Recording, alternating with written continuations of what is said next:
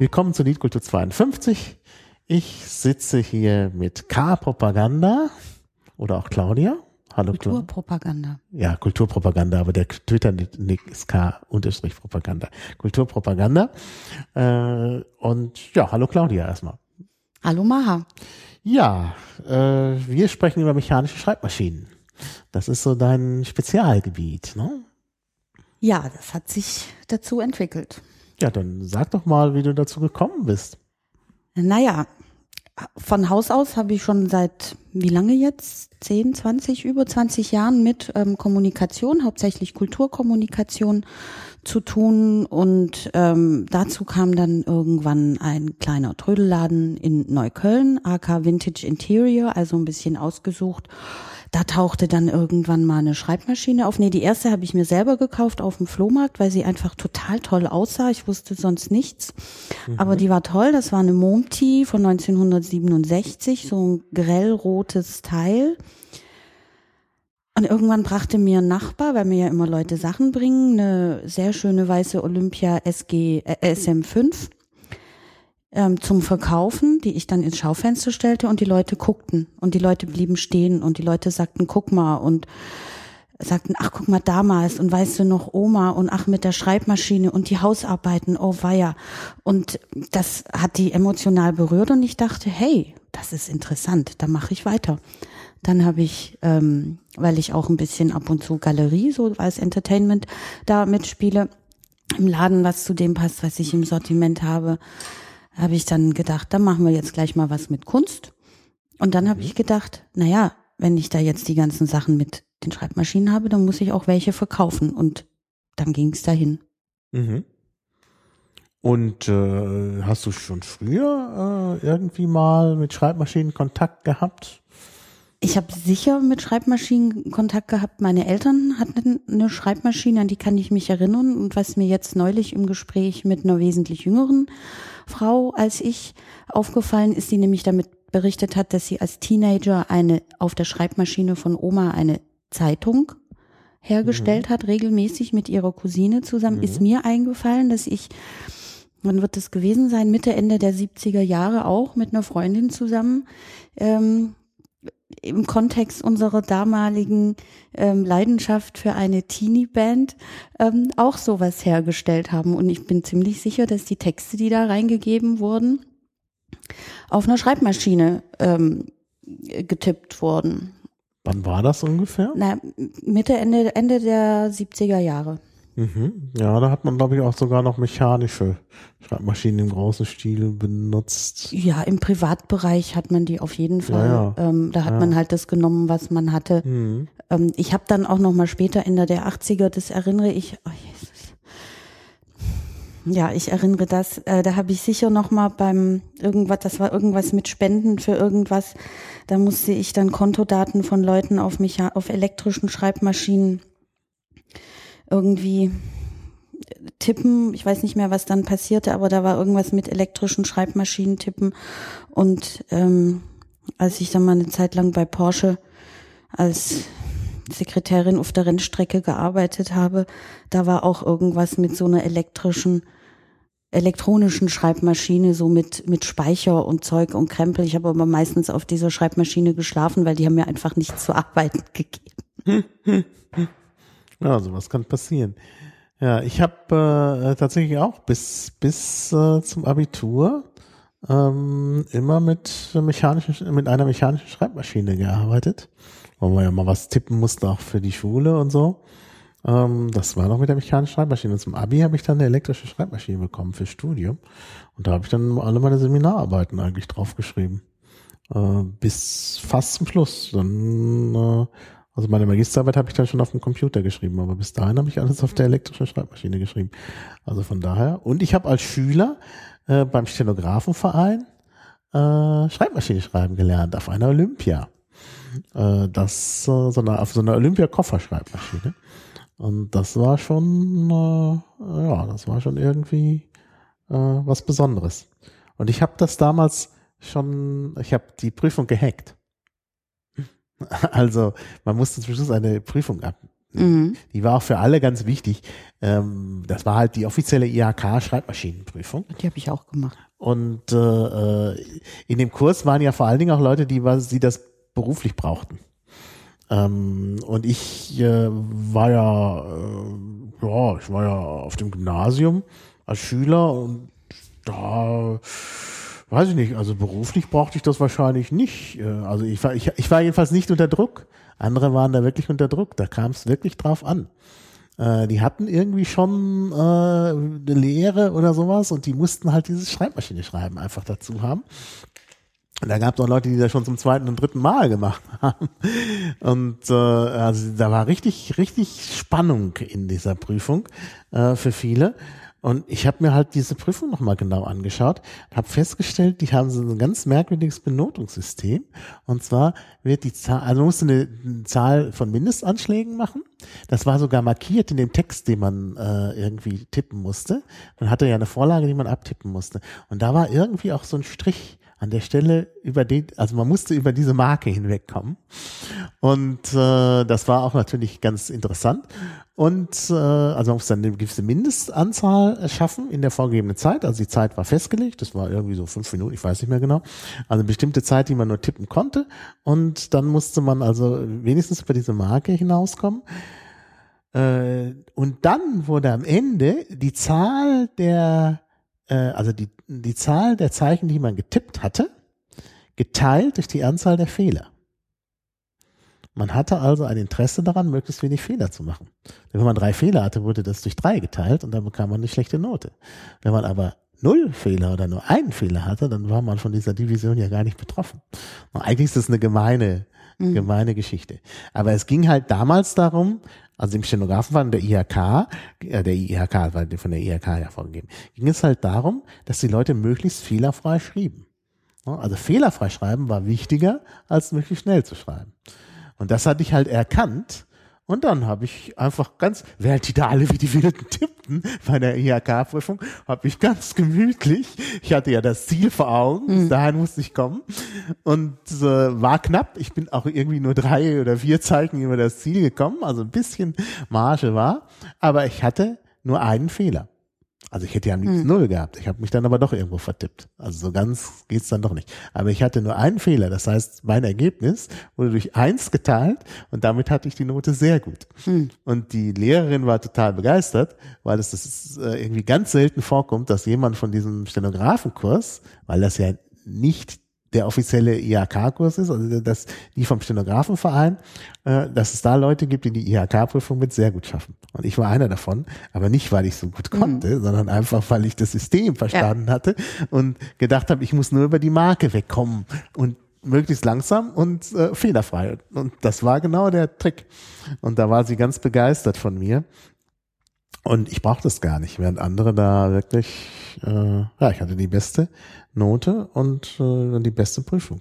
Also so einfach ist das. Man muss halt nur ein bisschen aufpassen, was man machen muss. Also damals kam es halt wirklich darauf an, äh, fehlerfrei zu schreiben. Weil das korrigieren ja auch. Äh, viele. Korrigieren ist mühsam und ich kann es auch, also wenn jemand heutzutage eine Schreibmaschine benutzt, damals, wenn man irgendwie im Büro oder für solche Sachen ähm, Tippex, Radiergummi oder ähm, irgendwas benutzt hat. Ich habe ja Verständnis dafür, weil man da ja was leisten musste. Wenn man aber jetzt heutzutage mit einer hübsch zurechtgemachten alten ähm, Schreibmaschine schreibt, dann sollte man ähm, eher mal zum X greifen oder auch mal fünf gerade sein lassen oder sonst irgendwas Also und mal eben abtippen.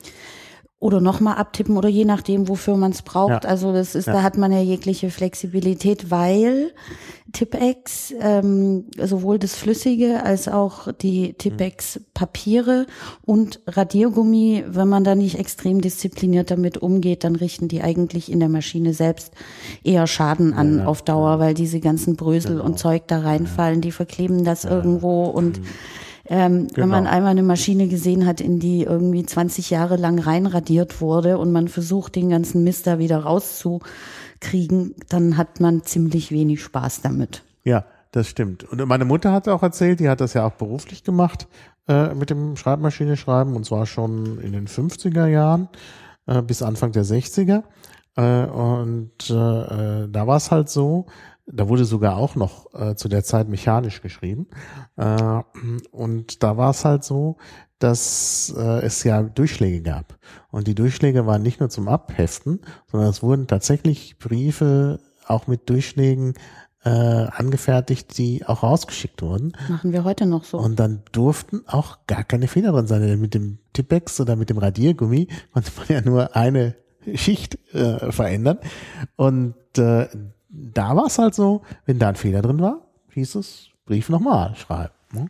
Also sie genau. musste immer fehlerfreie Schreiben abliefern. Und das ist schon also ein ziemlicher Hammer. Und da haben sich halt die Leute schon dran gewöhnt, möglichst fehlerfrei zu schreiben. Und heute, ich meine, ich sehe es ja an mir selbst, wie ich inzwischen schreibe auf dem Computer. Also da ja, tippe ich drauf los und dann wird hinterher alles korrigiert, zum Teil ja sogar automatisch durch so komische Rechtschreibverbesserungsprogramme, die dann möglicherweise Wörter erkennen, die ich gar nicht geschrieben mhm. habe. Also das ist äh, schon also ein ganz anderes Ding, wenn man heute schreibt. Und heute ist es auch wirklich so, dass ich immer sorgfältig alles nochmal nachher lesen muss, weil halt diese Programme dann irgendwas ganz Seltsames da rein machen.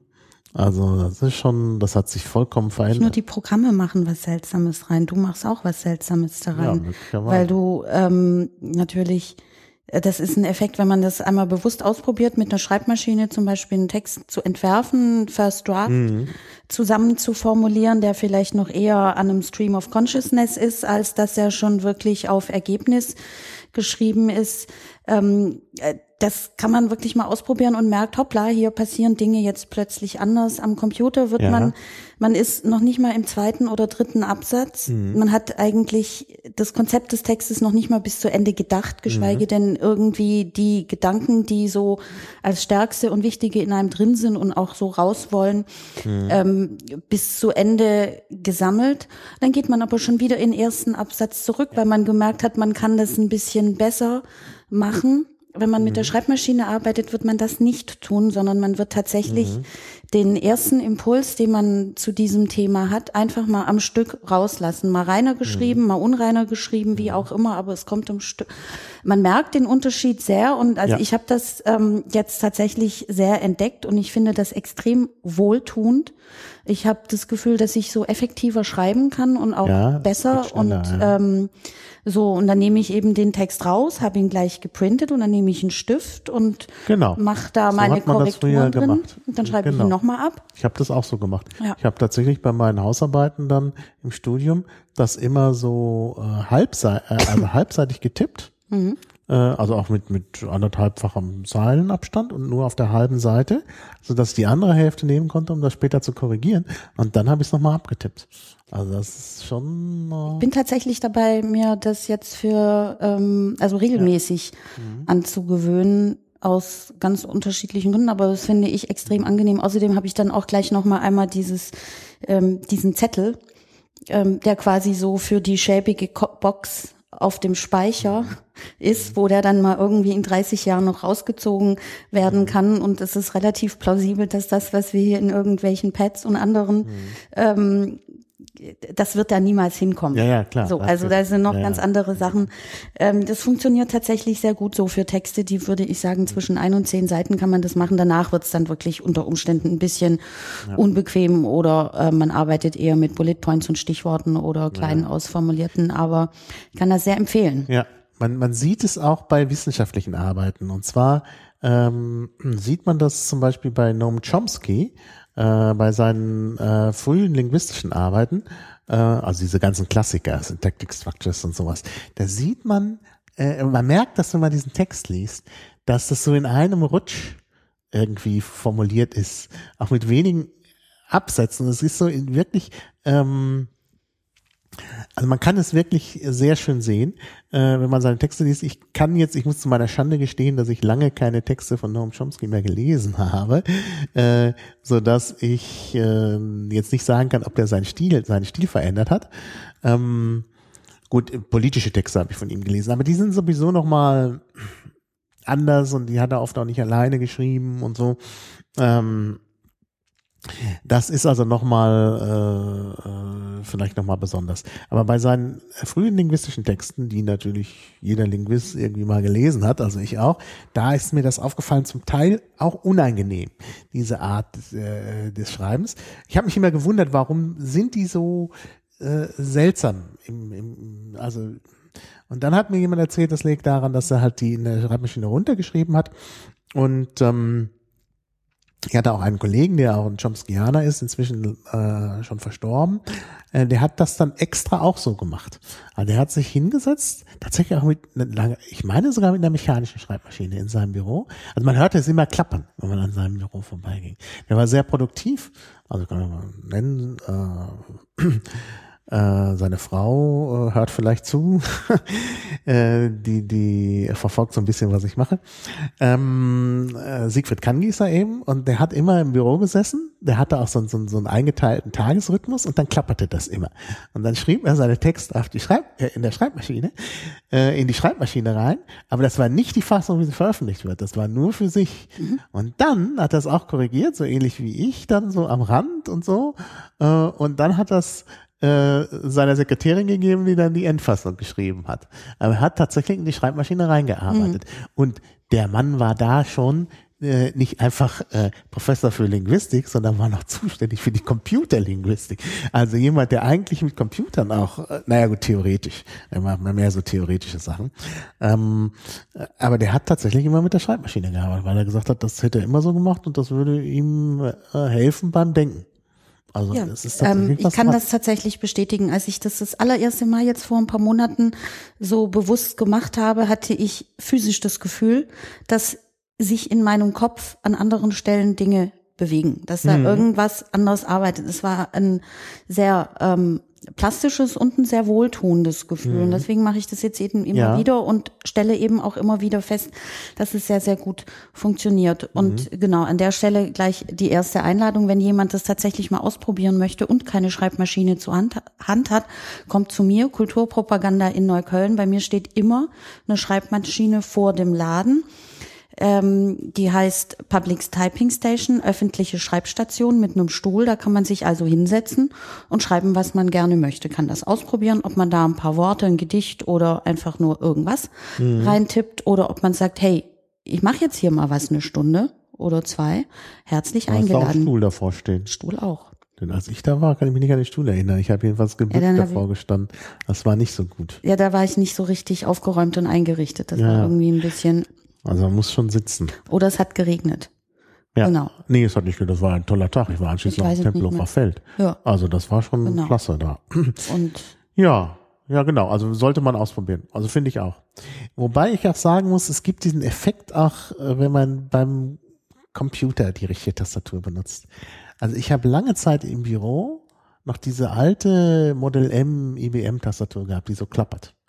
Und war hinterher ganz froh, dass ich sie weg hatte weil das mit dem Klappern, das hat immer alle gestört, wenn ich da auf der klapprigen Tastatur gearbeitet habe, weil ich immer die Türen zu den Nachbarbüros offen hatte. Äh, also ich habe da ja so eine Art Büroflucht. da ist das Assistentenzimmer und das, äh, das Sekretariat, das ist alles so zusammen. Und wir haben immer alle Türen auf und dann ist das immer total nervig mit dem mit der klapprigen Tastatur. Also mein Assistent hat immer dann seine Tür zugemacht, wenn ich da rumgeklappert habe, weil er das auch nicht ertragen konnte. Und jetzt habe ich sie nicht mehr. Aber ich muss sagen, diese Klappertastatur, ich wünsche mir eigentlich zurück, weil ich produktiver gearbeitet habe an der Klappertastatur. Es könnte sein, dass es was damit zu tun hat. Jetzt, ähm, wir haben hier diese ganz ja, kleinen kleinen und man macht hier nur ja. noch mhm. ganz minimale Bewegungen. Das ja. heißt, der Körper, das Körpergedächtnis ist hier mhm. auch nicht ähm, mit beteiligt. Und an der Schreibmaschine, ähm, da macht man natürlich noch größere Bewegungen. Man muss immer den ähm, tatsächlich den Arm hochnehmen, man macht auch, man bewegt das Gesicht anders. Ich hm. könnte mir vorstellen, dass er tatsächlich über diese raumgreifenderen Bewegungen, die man da macht, da auch ein anderes Zusammenspiel ja. von Körper und ähm, Das könnte Gehirn. sein. Wobei natürlich auch die Gefahr besteht, wenn man immer so die Hand hochnimmt und so, dass man dann auch einen Tennisarm bekommt. Also ich habe das mit der Maus gehabt. Ich habe die Maus abgeschafft, weil ich wirklich durch dieses ständige oh, oh, oh, äh, so einen Tennisarm bekommen habe. Und dann habe ich ja angefangen mit äh, äh, Vimperator. Ähm, das ist so ein Browser-Plugin äh, für den Firefox. Und jetzt nehme ich dafür Pentadactyl. Äh, da kann man den Firefox bedienen, ohne zur Maus zu greifen. Und das hat dann dazu geführt, dass ich tatsächlich weniger Probleme hatte. Also ich greife jetzt, wenn es irgend geht, gar nicht mehr zur Maus. Ich habe mir dann auch noch ein Trackpad zugelegt, was direkt neben der Tastatur ist, damit ich nicht so weit greifen muss. Ähm, also die Maus habe ich immer noch auf dem Schreibtisch liegen, aber ich benutze sie nach Möglichkeit nicht. Mhm. Und das geht auch super. Also ich glaube, dass so eine Tastatur die bessere Eingabe ist sowieso, auch beim Computer, als eine Maus. Das glaube ich tatsächlich auch. Ich benutze Mäuse auch sehr ungern. Ich komme ganz gut mit dem Trackpad zurecht mhm. und nur im Extremfall gibt es dann mal ein Problem. Ich habe mir auch schon mal einzugezogen. Aber ich glaube tatsächlich, dass diese, ähm, diese sehr schwungvolle und ähm, ja, okay. überhaupt nicht äh, nur begrenzt sehr ähm, präzise auszuführende Bewegung eher der Wagenrücklauf. eher der ja. Wagenrücklauf, dass die eher was lockert und eben mhm. man nimmt die Schulter mal hoch, man macht kann so und das Schöne ist ja auch dabei, ich kann ja ganz ich kann das ganz zart und bedächtig machen. So, ich mache das noch mal so quasi so ein bisschen verträumt und noch mal auf mein Papier gucken, was ich da geschrieben habe oder aber ich kann das natürlich auch, wenn ich gerade so richtig im Lauf bin, mit Schwung da reinhauen. Also genau. ich habe noch mal eine ganz andere Möglichkeit, meine Emotionalität, mhm. die ich in dem Moment, wo ich irgendeinen Text mhm. bearbeite, in diese Schreibmaschine zu, äh, rüber zu tun. Ich ich kann ganz leise schreiben. Ja. Oder ich kann da ja, ja. richtig wütend. Ja, klar. Das ist rein. Also da gibt es auch noch mal eine Rückkopplung ja, ja. und ein Feedback, Klar. wo man ähm, genau hört. Geht das mit ja, dem? Nee, es geht alles. Ja? Ich will nur ab und zu mal mit Blick haben, was sich da tut. Nicht äh, verunsichern lassen. Äh, ja. Aber es stimmt, ich, ich bin auch jemand, der dann auch sehr, äh, also ich habe ich, ich, ich möchte auch mal so richtig in die Tasten hauen. Das ist ganz schön. Und ich war auch total schockiert, äh, als ich äh, festgestellt habe, äh, als ich dann die elektrische Schreibmaschine hatte, äh, dass ich da nicht den Wagen so zurückschieben kann, sondern dass man das elekt elektrisch macht. Ich muss allerdings sagen, bei deiner, die du da jetzt hast, was hast du denn da für eine? Das ist eine Olivetti Lettera 32. Ah ja, müssen wir gleich nochmal fotografisch festhalten. Ähm, da ist ja nur so eine Stummeltaste für den Wagenrücklauf. Ich äh, bei der von meiner Mutter, das äh, also von meinen Eltern, die ich ja benutzt habe, das ist so eine Adler gewesen, auch eine Kofferschreibmaschine. Ähm, Triumph Adler. Mhm. Ne? Äh, da war da so ein ganz langer Arm, der also mhm. über die Schreibmaschine rüberging und dann auch so nach vorne runtergebogen war, sodass man es also gar nicht weit hatte. Man hatte halt hier die Tasten und konnte dann direkt da drauf hauen. Und äh, ja, das, äh, das fand ich eigentlich ganz schön, weil man da auch nicht so einen weiten Weg hatte und auch so richtig zack dagegen hauen konnte äh, mit Schwung und es hat die auch ausgehalten. Die gibt's immer noch, die Schreibmaschinen. Ja, das halten die aus. Die sind schon, äh, äh, Schreibmaschinen sind dafür gemacht, etwas auszuhalten, sonst würde nicht. Ich finde den kleinen Stummel hier bei der Lettera, der auch ähm, in eine Menge andere Modelle eingebaut war in mhm. den 60er Jahren, der ist auch so auf der Valentine, der ist auf den ähm, Studio 44, ähm, 45, 46 und so weiter ist der, der ist eben dem geschuldet, dass man die Maschine sehr, sehr klein machen möchte, um sie in einen Koffer unterzubringen. Und da ist mhm. eben genau dieser ja. Hebel das, was oftmals stört, bei anderen ist es anders mhm. gelegt, aber wenn man mit der arbeitet, dann merkt man, dass das wirklich ähm, hier völlig in Ordnung ist, mhm. weil es ja insgesamt eine sehr kleine und eine sehr flache mhm. Maschine ist. Ja, ja. Ich habe jetzt auch wieder Lust, ich glaube, ich werde die mal von meiner Mutter entführen, die alte, denn meine, meine Mutter tippt jetzt eh nichts mehr. Und wenn, dann fragt sie mich immer, ob ich hier nicht mal was mit dem Computer schreiben kann. Ja, äh, gut. Äh, jetzt haben wir, glaube ich, genug Vorstellung gemacht. Ich glaube, wir können äh, äh, ein bisschen ernsthaft werden. Ernsthaft werden und ja. in das Thema Geschichte mhm. der Schreibmaschine mhm. eintauchen.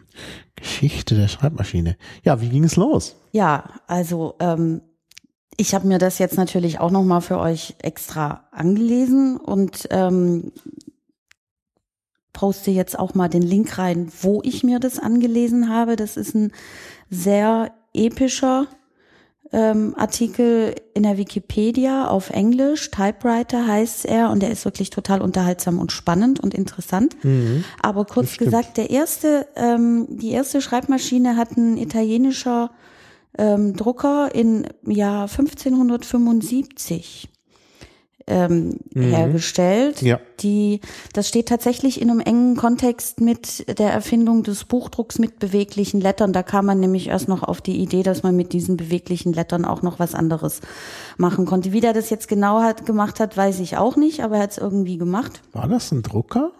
Äh, ich, ich meine mich zu erinnern, aber ich muss das jetzt auch nachgucken in der Wikipedia. Ähm, also ich lese jetzt nicht die Wikipedia vor.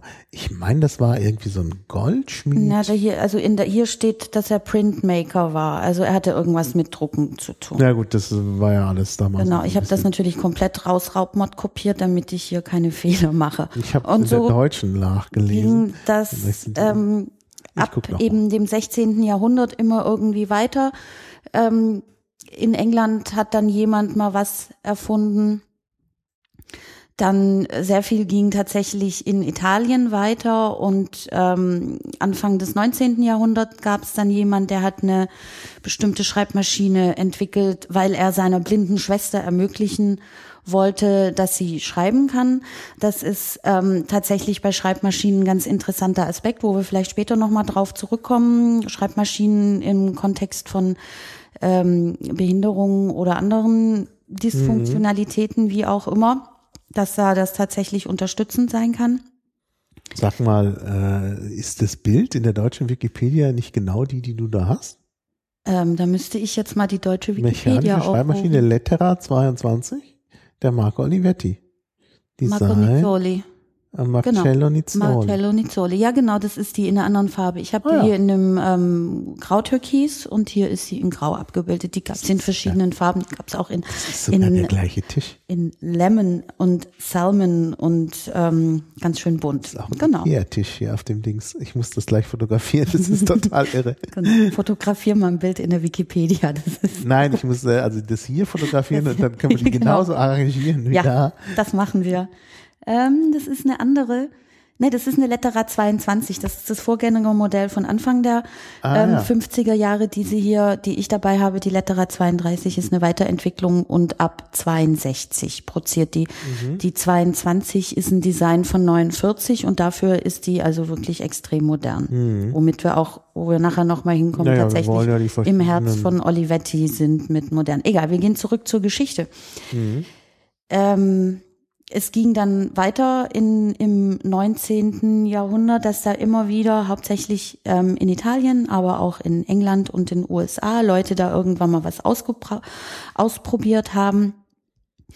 Ähm, und im Lauf des 19. Jahrhunderts eben zunehmende Industrialisierung und damit auch mhm. zunehmende Notwendigkeit von Bürokommunikation, dass ähm, sehr gut fanden, also das sehr befördert hat, dass da weiterentwickelt und entwickelt haben, was vor allem eben ähm, daran lag, dass man von Hand nur ungefähr 30 Wörter pro Minute schreiben kann und ähm, mit der Schreibmaschine eben schon deutlich über 100, wenn man da gut dabei ist. Naja, aber man könnte natürlich, man könnte natürlich auch stenografieren mit der Hand. Das, das könnte man auch, aber dann ist es, hat man natürlich etwas, was man erstmal so nicht teilen ja, kann. Denn man muss es nochmal überarbeiten und braucht dafür wieder Zeit. Das geht mhm. natürlich nicht so mhm. schnell. Genau. Ähm, dann haben dann ähm, genau ging es weiter. Also es gab da auch Hinweise in dem Text drauf, dass ähm, der Austausch dieser Entwicklung, dass die Leute teilweise tatsächlich voneinander gewusst haben oder erfahren haben oder sich kannten und dann ähm, Entwicklungen an der einen Stelle ähm, auf eine Idee, die jemand anderes hatte, ähm, wieder aufgebaut hat. Also dass man da sieht, ein Prinzip, das heute oft diskutiert wird im Bereich dessen, dass Dinge geschaffen werden, mhm. hier augenscheinlich auch eine sehr wichtige Rolle gespielt haben könnte, mhm. dass man nämlich noch bevor man auf der Ebene eines Patents ist oder der Ebene einer Wirtschaft, einer ökonomischen ähm, Nutzung von irgendetwas, gerade auf diesen, hey, zeig mal, wie du das gemacht hast, ah, das probiere ich auch mal aus, nee, mir ist da noch was Besseres eingefallen, was dann erst nach einer Weile zu einem tatsächlichen Ergebnis, das ähm, trägt und Bestand hat, führt. Ist also Ja, ja, der Mashup und die Kollaboration kein neues Phänomen, wir wissen es. Ja, ja, aber, aber es ist sicherlich auch sehr viel da patentiert worden. Ich meine, das. Später erst, später. Das, Später wir erst? sind noch nicht beim Patent.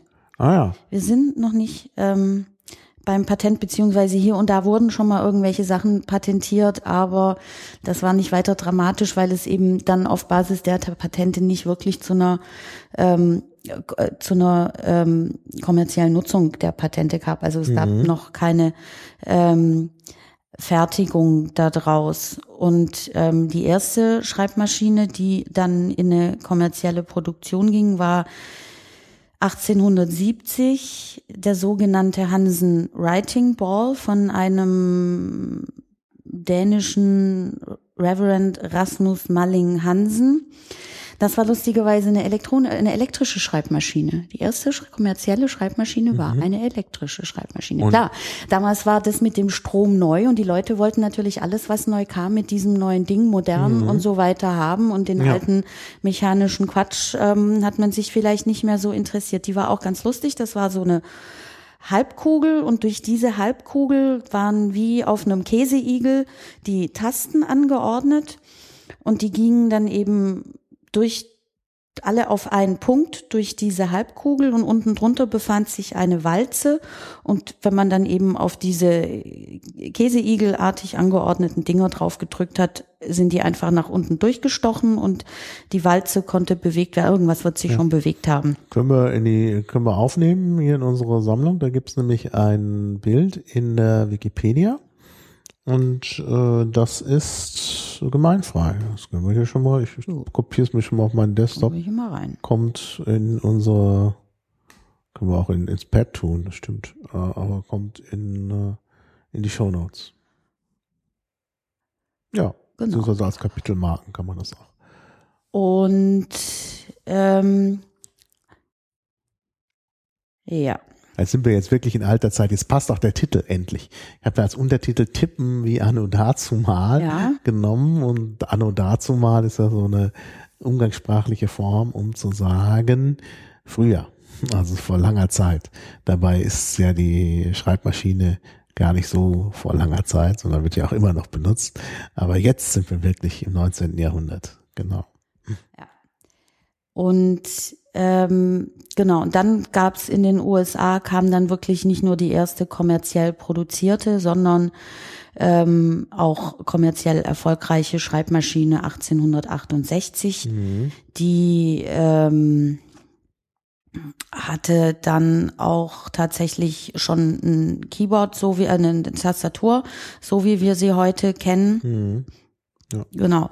Wie ich auf Twitter schrieb, ihr würdet eure Computer alle, heute alle noch mit Lochkarten füttern, wenn die Schreibmaschine damals nicht erfunden worden wäre, aber egal.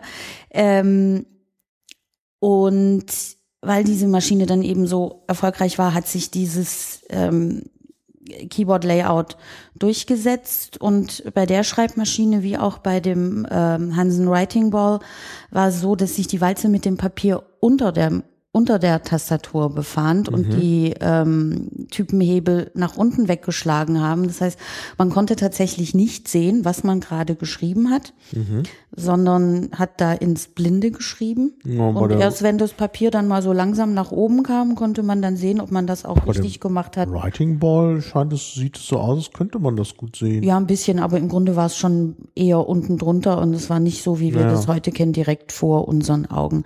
Das kam dann eben erst, ähm, das kam ab den 1890er Jahren. Und ähm, dass dann die oben anschlagenden Schreibmaschinen kamen.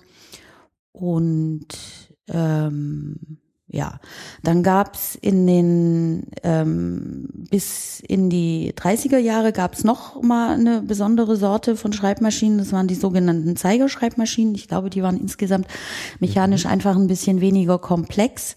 Und ähm, weniger komplex heißt, dass sie günstiger zu produzieren und dementsprechend auch für weniger Geld zu verkaufen waren.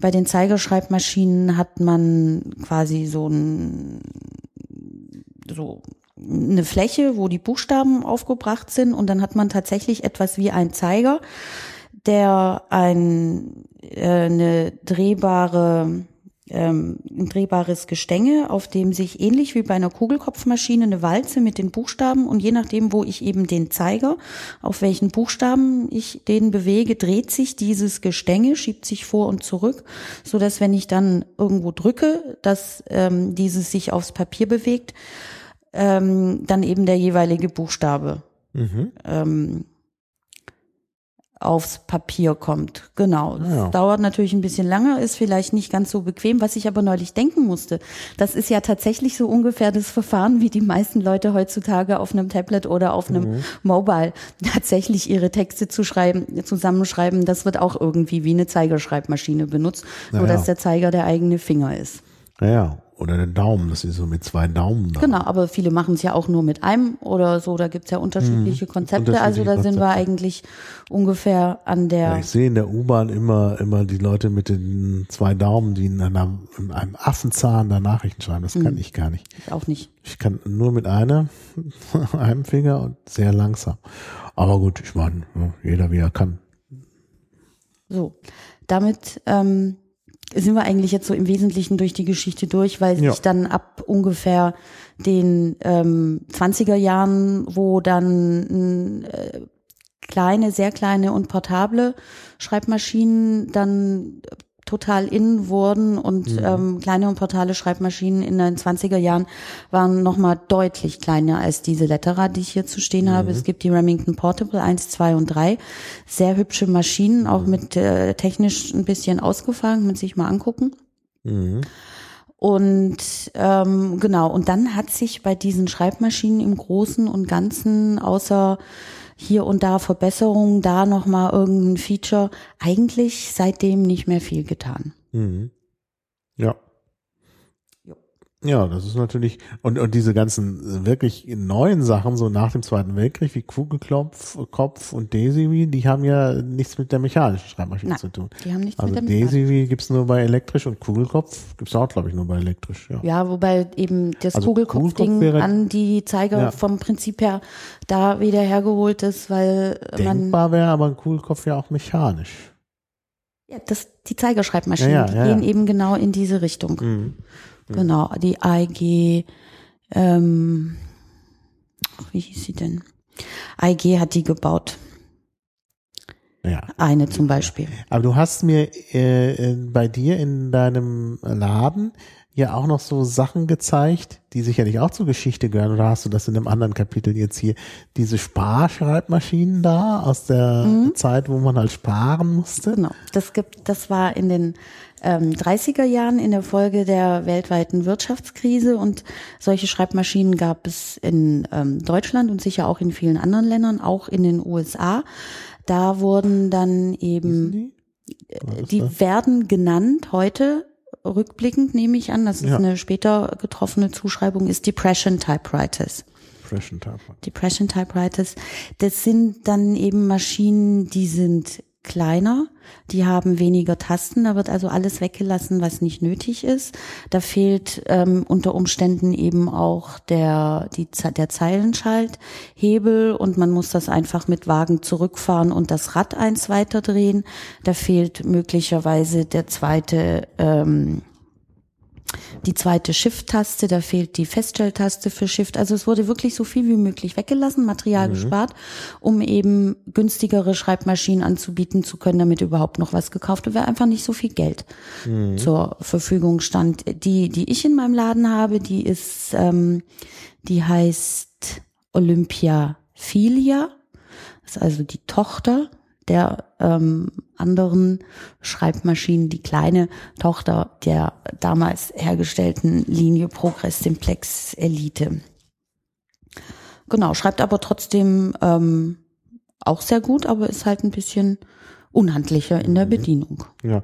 Du hast auch erzählt, dass äh, diese Schreibmaschinen irgendwie, da geht's ja auch um Feinmechanik ähm, und dass das äh, ja, dass es äh, da eben auch Zusammenhänge gibt zwischen Nähmaschinenherstellern. Ich glaube, das ist auch bei Remington der Fall. Die stellen, glaube ich, auch Nähmaschinen her oder stellten Nähma Nähmaschinen her.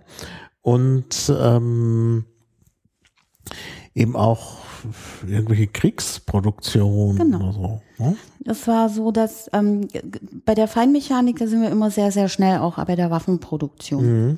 Und ähm, insbesondere in Deutschland ist es im 20. Jahrhundert zweimal der Fall gewesen, dass nach den Kriegen ähm, dann eben keine Waffen oder ähm, damit zu tun habenden Produkte hergestellt werden durften. Das äh, war auch Teil der Vers Versailler Verträge natürlich. Und da haben die Leute auch überlegt, worauf sie umsteigen. Nähmaschinen, Fahrräder ähm, und Schreibmaschinen war da eine ziemlich beliebte Sache für ähm, die Schreibmaschinenfirma Rheinmetall. So, Rheinmetall? ähm, genau. Die Bestimmungen des Rheinmetall. Genau, die hatten Werke in allen Teilen von Deutschland, also in ähm, Sachsen, glaube ich, Sömmer da und so weiter und im Rheinland. Das war sehr verteilt. Die haben dann später ähm, die Borsig-Werke gekauft. Mhm. Rheinmetall, genau. Und ja, das war eben, waren die Versailler Verträge, die eine Umstellung auf zivile Produkte notwendig machen, Mhm. machten. Und genau. Die sind dann aber trotzdem da in Sömmer, da in Sachsen, glaube ich, dass es ist, bei den ähm, Schreibmaschinen geblieben, weil ich glaube, die sind dann auch irgendwann draufgekommen, dass Schreibmaschinen äh, durchaus auch ähm, für das Militär und Kommunikation als solches dann doch eine sehr wichtige Sache sind. Jedenfalls, das Ganze ist dann eben nach dem Zweiten Weltkrieg direkt nochmal passiert, sowohl in der russischen russisch besetzten Zone, Zone als auch in Westdeutschland. Es wurde dann zwar doch irgendwie wieder aufgehoben, aber ähm, den Zusammenhang, den gibt es. Mhm. Ja, ja. Ja, das ist ja auch nochmal ganz interessant, da so die Zusammenhänge zu sehen. Die gibt es immer. Es gibt auch eine Schreibmaschine von Olympia. Ich glaube, es gelesen zu haben. Ich habe natürlich wieder komplett vergessen, wo. Irgendwann schon vor einer Weile. Das ist die Olympia Plana. Eine, ähm, ich finde, ein bisschen überkompliziert hergestellte Olympia von 1939 ist sie ähm, entworfen. Das war mehr oder weniger eine der ersten oder die erste Schreibmaschine, die ein Gehäuse hatte, das eben nicht mehr aus Metall bestand, sondern aus Bakelit. Selbst ähm, konstruktive Teile im Innern der Maschine, nämlich das sogenannte Segment, das ist dieser Kamm, wo die, Buchst äh, wo die Typenhebel durchrattern, der wurde auch aus ähm, Bakelit hergestellt, was zwei Vorteile hatte, nämlich erstens wurde die Maschine insgesamt leichter. Sie war auch, sie ist auch insgesamt sehr klein, deshalb heißt sie Planer, weil die wirklich extrem flach ist. Du musst noch erklären, was Bakelit ist. Bakelit ist, ein, ähm, ist ein, einer der wenigen Kunststoffe auf Naturbasis, ähm, Basis, die in den 30er Jahren schon zur Verfügung standen, weil die ganze Erdölchemie ähm, damals, also Kunststoffe aus Erdöl dann praktisch noch nicht ähm, zur Verfügung stand. Ich habe jetzt leider schon wieder vergessen, woraus der Bakelit wirklich Das ist. ist Harz. Das ist so ein Kunstharz. Phenol, Ja, Dings da. Aber nicht ich wirklich Kunst, das ist auf Naturbasis. Mhm. Ich meine diverse Kunststoffe. Äh, Bakelit sind Markenzeichen Ja. für diverse Kunststoffe. Kunststoff ist in Ordnung, aber Den ähm, Namen Bakelit, äh, wurde der erste vollsynthetisch industriell produzierte Kunststoff hergestellt. Ich soll nicht aus der Wikipedia vorlesen, aber Kunststoffe ohne Erdöl, das waren Kunststoffe ja, ohne ja, Erdöl. ohne Erdöl, das Genau. stimmt, weil es Formaldehyd und Phenol ist. Genau. Das ist, das ist klar. Und der ist halt nicht besonders, der ist sehr spröde, der springt leicht ähm, und der ist eben auch nicht gegen alle möglichen Mittel, ähm, Säuren dieses, jenes und so ist der halt auch nicht so unempfindlich, glaube noch nicht mal gegen Wasser so richtig. Obwohl die schwarzen Posttelefone, die wir vielleicht noch kennen, diese großen, die waren auch aus Das Bakelit, die ist von früher, die noch bei. Oma standen und so. Also der hat wohl den Vorteil, dass er leicht ist. Genau. Das ist ein sehr leichter Kunststoff, aber er geht eben auch leicht kaputt. genau. Und äh, das ist, ich glaube, das ist sogar auch extrem giftig. Das ist auch nochmal In der Herstellung, wenn es dann hergestellt ja, ist, ja. nicht, aber so, die sind alle. ist nicht. Hm. Ja, Genau. gut. Wenn der mal hergestellt ist, ist gut. Ähm, genau, das war eben der eine Vorteil, dass die wesentlich leichter, weil das war dann irgendwann mal klar in den Vorbereitungen, in den Kriegsvorbereitungen, dass man sehr viele Schreibmaschinen durch die Gegend karren werden wird möchte, um da überhaupt die ganze Befehlskette aufrechterhalten zu können. Klar. Und man konnte dadurch natürlich noch Metall einsparen und das eben nicht in Schreibmaschinen verbauen, sondern das für die wirklich wichtigen Dinge verwenden. Mhm. Ja, also das ist immer, da gibt es immer eine enge Verbindung zwischen, zwischen Schreibmaschinen, Staat, ähm, auch zu, mit der Wissbegierigkeit von Staaten, der Möglichkeit, Dinge zu kontrollieren. Es wurde ja bis 1990 wahrscheinlich ganz, ganz viel auf Schreibmaschinen in Archive geschafft. Mhm. Ah, ich sehe gerade hier, das ist ja auch interessant, das muss ich verlinken. Ähm, das, äh, äh, das Bakelit ist ungeheuer lang, lang, langlebig. Und da gibt's hier einen Vorfall, dass so ein Teil der US Navy äh, irgendwie 60 Jahre lang im Müllstrudel des Meeres äh, verbracht hat, bevor es von einem Albatros geschluckt wurde, den man dann irgendwie später zerlegt hat und dann hat man dieses Teil wieder gefunden. Aber das ist ja unheimlich interessant. Also ich habe auch bei meiner Planer 2006, tatsächlich das Glück, dass die das ähm, wirklich gut. dass die nicht nicht irgendwie mal runtergefallen, angestoßen oder sonst irgendwas ist bei denen und die ist wirklich noch in einem sehr, sehr guten Zustand und das ist ein sehr Ja. schönes Material. Also so das große Problem bei dem Bakelit war, dass es ähm, nur äh, braun, dunkelbraun, rotbraun bis schwarz hergestellt Hm. Schwarz, werden, weil es ja. eine Eigenfarbe hat.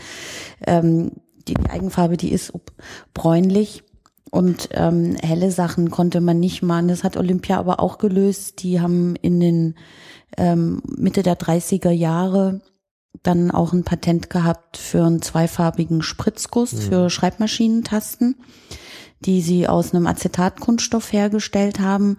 Das, das Patent dazu, das amerikanische Patent von 35 kann man bei Google Patents nachlesen. Das ist ähm, sehr interessant. Die Schreibmaschinen, die ich habe, die diese Acetat-Tasten haben, da sind, die sind mehrheitlich kaum bis gar nicht abgenützt und ich habe irgendwelche Plaste Schreibmaschinentasten aus den 80er Jahren, die Meine sehen wesentlich schlechter aus. Die nur sollte man bei dem Acetat nicht mit ähm, Aceton und sowas rangehen. Es ist also auch nicht gegen alle Flüssigkeiten Mhm. Ja. stabil. Ja. Problem, das wir mit PVC dann ja nicht mehr haben. Ja, nee, also diese, diese Tastatur hier am Laptop sieht schon nicht mehr so ganz so gut aus, aber es geht noch. Aber äh, ich habe ja dann, mein Arbeitgeber hat mir dann als Ersatz für diese komische Model M Tastatur, die natürlich gut gehalten hat, obwohl da auch die, die Buchstaben schon entfärbt waren. Also die Buchstabennamen konnte man teilweise auch nicht mehr gut lesen. Hat mir dann so eine schnieke moderne Tastatur, so Apple-Style, ähm, gegeben. Und die ist jetzt sechs Jahre alt und auch schon völlig abgegriffen. Hm. Also nicht nur, dass man die Buchstabennamen, das E zum Beispiel kaum noch lesen kann, sondern auch diese ganze Oberfläche der Tasten ist nicht mehr gut. Nun kommt dazu, es liegt nicht nur an mir, sondern es liegt auch daran, dass äh, äh, diese äh, Leute, die da putzen äh, im Büro, die benutzen irgendwie ein starkes Putzmittel, möglicherweise chlorhaltig oder was, äh, mit dem sie wahrscheinlich auch die Toiletten abwischen oder die gleichen Lappen, keine Ahnung. Ich will da nichts unterstellen. Auf jeden Fall, äh, wenn man halt mit sowas über Kunststoff geht, äh, dann, dann, ja, dann geht es halt nicht gut. Ob das Bakelit da standhaft wäre, wenn man da so ätzendes Zeug dran tut, weiß ich. nicht. Ähm, nee, wahrscheinlich nicht, aber Ja. hätte man jetzt auch nicht benutzt, glaube Ja, ich, da so. Und ähm, Schreibmaschinen hat dann doch jeder selber sauber gemacht. Für Mhm. jemand eine Bushaltestelle mit einem Schreibmaschinenkoffer in der Hand an einer Bushaltestelle eine ähm, ältere Dame getroffen, die sah mich mit dem Koffer und sagt, na, da haben Sie doch eine Schreibmaschine drin. Und ich so, ja, ja, habe ich. Und so, was denn? Ja, das und das. Ja, wir früher damals, und damals wird wohl in den 60er bis 70er Jahren, wir mussten ja jeden Abend unsere Schreibmaschine mit der Bürste ähm, die Buchstaben Ach so, ähnlich. Ja, ja, das macht jeder selbst. Aber äh, das über die Tastatur wischen die Putzkräfte bei uns. Also nicht nur über Ja, die ja, jetzt ja, ich nur von früher. Also Ja. die Schreibmaschinen früher, ich glaube, da war auch nicht so viel mit, ähm, da hat sich schon jeder selber um seine Schreibmaschine ähm, Mhm. mehr gekümmert und sich da nicht so viel drauf verlassen, glaube ich. Aber wie auch Mhm. immer. Ähm, je älter die Schreibmaschine jedenfalls, umso robuster die Tasten. Das können wir einfach mal so pauschal festhalten. Mhm. Ja, jetzt haben wir schon so viel über Technik gesprochen. Aber Mhm. Wollen wir denn noch mal ein Kapitel Technik aufmachen? Ja, welches? Na, Technik, also einfach Kapitel Technik. Also wir Wie haben funktioniert wie funktioniert eine eine, Schreibmaschine? Stellen wir uns mal ganz dumm. Genau.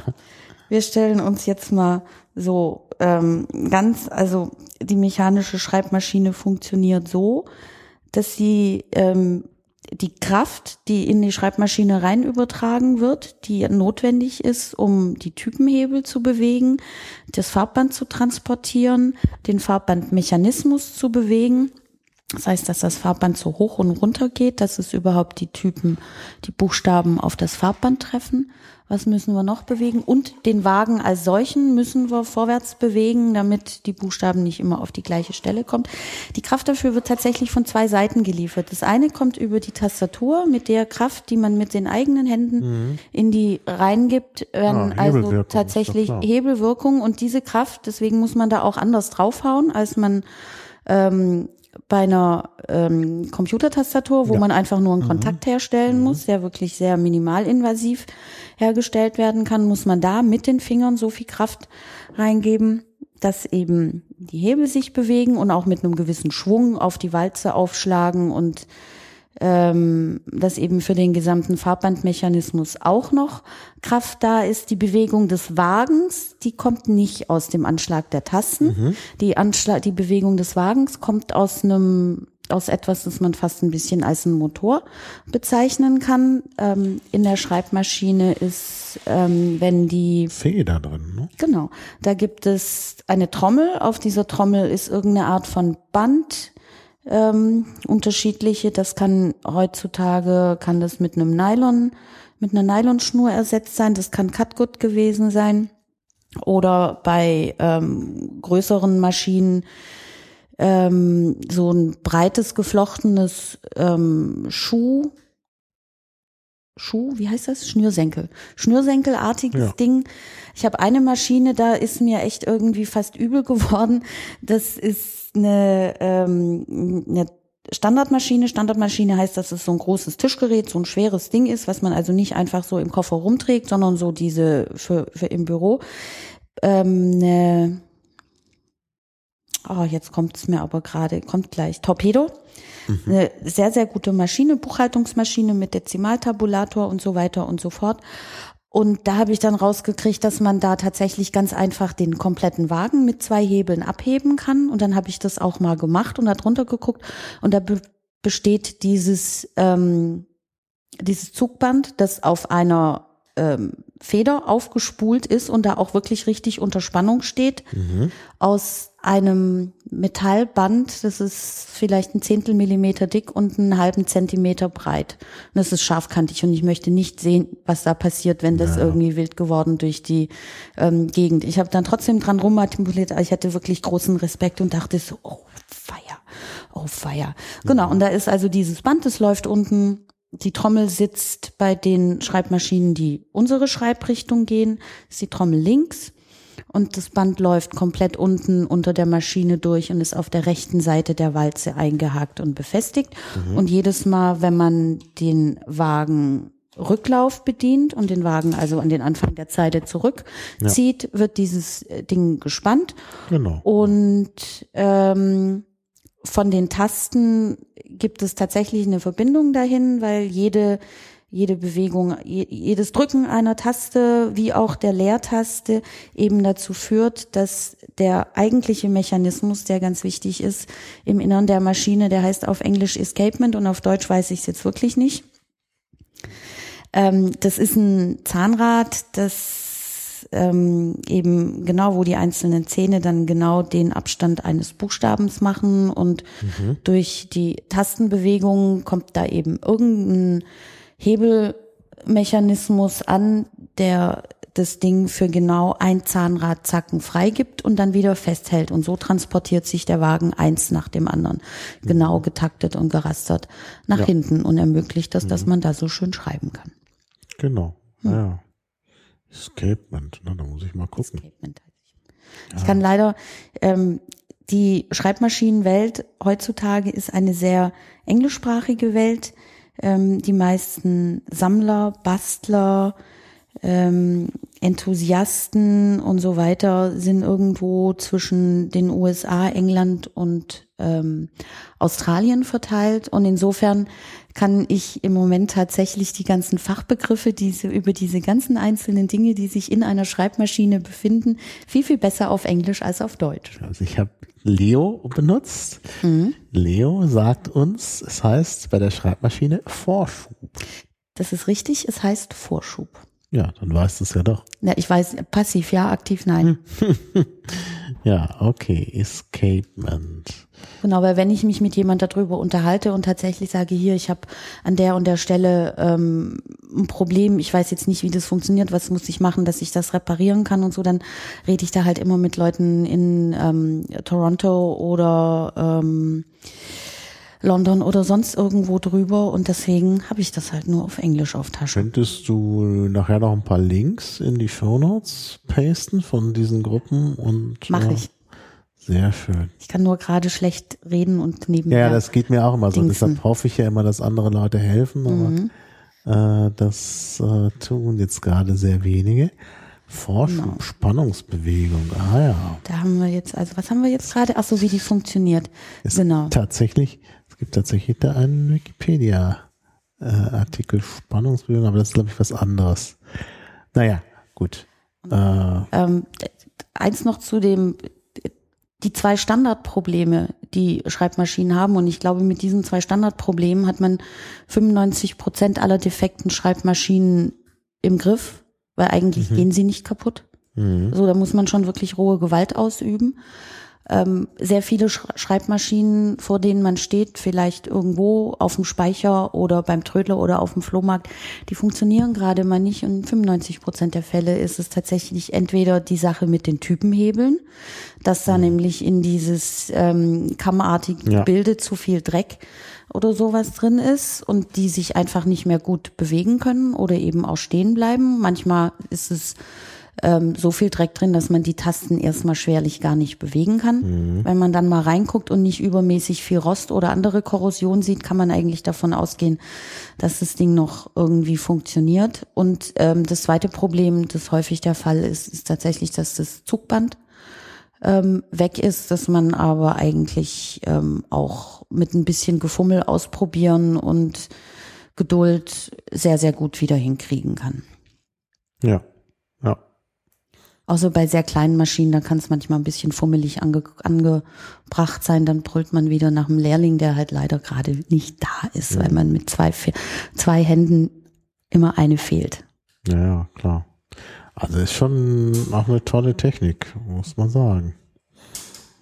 Ja, da haben wir eigentlich die Technik ganz gut erklärt. Da haben wir, ja, ich glaube schon. Da ist jetzt viel ähm, Komplexes ist da nicht mehr drin. Es ist eben nur so, dass all diese ganzen ähm, Verbindungen, Gelenke, die, da sind sehr viele Federn drin. Ähm, das muss erstens mal von Haus aus, von der, von der, von der Produktion der Schreibmaschine her, muss das gut gemacht sein. Also Präzision ist da nötig. Es gibt so ein paar Maschinen, die auch ein bisschen älter sind, aber es gibt auch die heutzutage noch in China produzierten Maschinen, die haben mit Präzision überhaupt nichts mehr zu tun. Das heißt, die können einfach gar nicht richtig schreiben. Und ähm, Verkauft werden, bitte? dass sie dann verkauft werden. Ich meine, ich, Und- da wird auch nicht nur Mist produziert. Also, Die Schreibmaschinen, die in China produziert werden, sind mehrheitlich Mist aus unterschiedlichen Gründen. ah ja. Ja. Ähm, und Tatsächlich ist es auch so, dass an nur ein, zwei, drei Stellen winzige Staubflusen, und da sind wir mhm. wieder beim Radiererabrieb oder bei den naja. Tippex-Bröseln, sehr, sehr kleine Mengen von Staub an der falschen Stelle dazu führen können, ähm, dass irgendwas an der Schreibmaschine nicht funktioniert. Das oft dann mit einmal mit einem Pinsel drüber oder mit einem Staubsauger vorbei und zack ist sie alles wieder da. Mhm. Ja, ja. Ja, ja, klar, da kann man wahrscheinlich um, relativ leicht reparieren. Um tatsächlich eine Schreibmaschine, die ähm, irgendwie verdreckt ist, wieder in Gang zu kriegen, gibt es immens viele Anleitungen im Internet, sowohl in Textform als auch bei YouTube. Hm. Es ist nicht schwierig, man braucht eigentlich nur ein paar Pinsel, ähm, Grillanzünder, aka hm. Brennspiritus und ähm, Schraubenzieher häufig noch dazu Wattestäbchen und ähm, hilfreich kann dann noch sein Waschbenzin für die richtigen mhm. Stellen und ansonsten braucht man eigentlich nicht viel, vielleicht noch ein weiches Tuch, um das ein bisschen sauber machen und zu polieren, Pinsel. Ja, eine alte Zahnbürste ist noch ganz hilfreich und ähm, das ist eigentlich das Instrumentarium, ja. mit dem jeder und jede ähm, eine Schreibmaschine innerhalb von relativ wenigen Stunden in den allermeisten Fällen wieder in die Gänge bringt. Worüber man sich nicht viel Gedanken machen sollte, ist Öl. Nur im Notfall, also eigentlich nicht. Mhm. Eine Schreibmaschine, die man ohne Öl nicht wieder in Gang kriegt, ähm, das ist dann ein Fall für einen Profi und für einen Spezialisten und das will man nicht. Naja. Und naja. Ähm, umgekehrt sieht man, dass ähm, Schreibmaschinen in die das großzügig das falsche Öl reingesprüht wurde und das ist insbesondere ja. sowas wie WD40, das nämlich tatsächlich irgendwann zusammen mit dem Staub effektiv aushärtet. Da wird es dann wirklich schwierig und aufwendig, die wieder ins Leben zurückzuholen. WD40?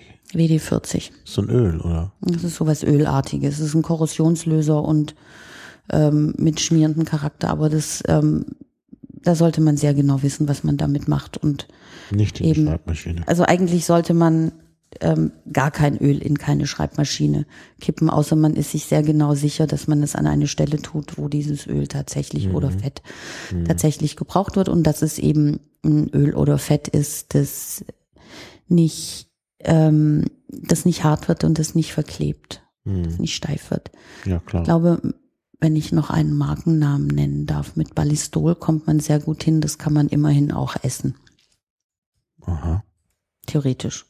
Oh, naja. Hm. Ja, es wird keinen Schaden anrichten. Es ist für die Fellpflege von Tieren geeignet, mhm. für die Ohren, Innerohrenpflege von Tieren geeignet. Ah, ja. ähm, es wird auch ähm, dazu gesagt, ja, wenn man das in der Werkstatt sowieso benutzt und man hat ein paar Tropfen an der Hand, nicht abwaschen, sondern einfach einreiben. Also es scheint ein sehr gutes Material zu sein. Und das soll man nehmen, wenn man das, was nehmen Wenn man was nehmen möchte, kann man das nehmen. Da macht man auf jeden Fall nichts falsch. Mhm. Okay, ich habe es dazu geschrieben. Lima Ballisto. Gut. Ja, Technik ist eigentlich jetzt schon ja. ganz übersichtlich gewesen. Wir haben auch schon so Sachen wie wie Wartung und so äh, mhm. angesprochen. Da würde ich sagen, können wir doch mal, ja, was ich natürlich jetzt, wir haben schon verschiedene Marken genannt. Mhm. Da müssen wir vielleicht jetzt mal die Schreibmaschinenmarken uns genauer mhm. anschauen. Was gibt's denn da so? Also was gab's? Was gab's? Ach so, die gab's. gibt's alle gar nicht mehr. Ähm, nö, Werden denn noch welche hergestellt? Also mechanische sagt, Schreibmaschinen. Also außer in China? Ähm, ich glaube nicht. Es, ich glaube, es werden keine mechanischen Schreibmaschinen außerhalb mehr in. Ähm, vor kurzem gab es noch mal irgendwie die letzte Schreibmaschinenfabrik in Mexiko. Ähm, tatsächlich ist es so, dass wahrscheinlich mehr oder weniger alle Patente inklusive der Werkzeuge und den Markennamen nach China gegangen sind. Aber Patente sind doch meistens ausgelaufen, wenn, wenn die Anfang des 20. Jahrhunderts waren. Sind, teilweise sind Sachen noch bis in noch später. Patente. Es ist natürlich jedes neue Design, wo ein bisschen was an der, an diesem und jenem verändert wurde. Die waren ja auch pfiffig. Da sind schon, ähm, sind aber auch die kompletten Werkzeuge, auf denen die, Werk die äh, Schreibmaschinen hergestellt worden, sind nach China gegangen, die Markennamen. Mhm, mhm. und ähm, man kann also jetzt noch ähm, was kann man? Ich habe eine, Die habe ich mal aus Neugier und Interesse gekauft. Schauder. Das ist eine Rover, die, glaube ich, auf einer Litten- oder Royal-Basis laufen müsste. Und das klappert und das wackelt und noch schlimmer als das, diese Maschine ist theoretisch nicht reparabel und diese Maschine ist theoretisch auch nicht wirklich vernünftig wartbar, weil ähm, die Mechanik, die durchaus doch in großen Teilen noch aus Metall besteht, mit dem Kunststoffgehäuse fest verklebt ist.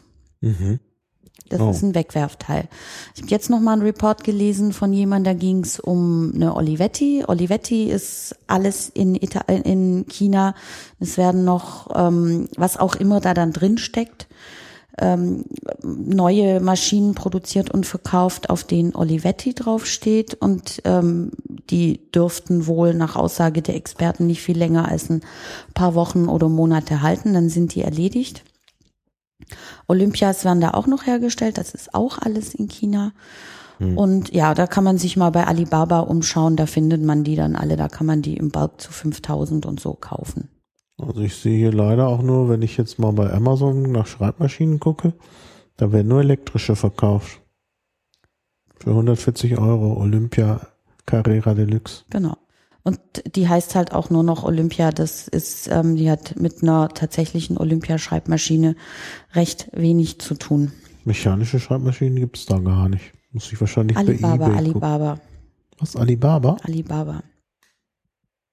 Ah ja.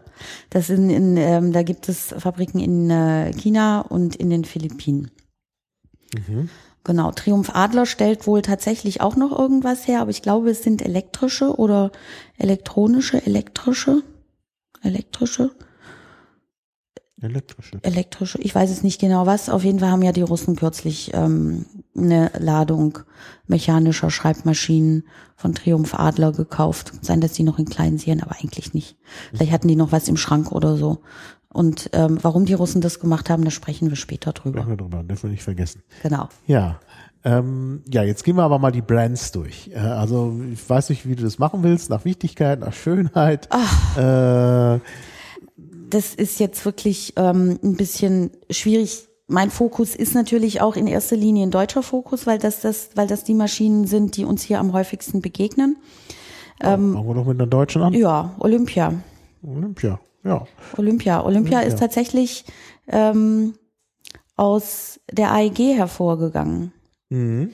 Und die hießen ähm, bis 1932 hießen die Maschinen, die von AEG produziert worden, die wahrscheinlich nach dem Ersten Weltkrieg auch ein Problem hatten, wo sie mit ihren mechanischen Fertigkeiten hin wollten, ähm, hießen die AEG, die Mignon, das ist der Name von der Zeigerschreibmaschine, auf die ich da nicht kam, war dann zum Schluss die erste Schreibmaschine von der AEG, die den Namen Olympia bekam, um 1930, 31, 32.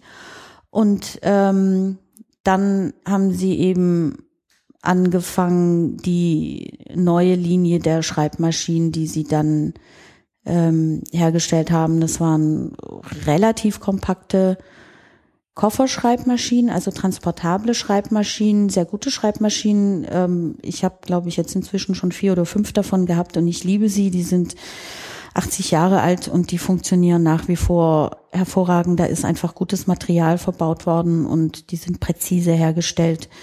Ähm, den schreibe ich total gern.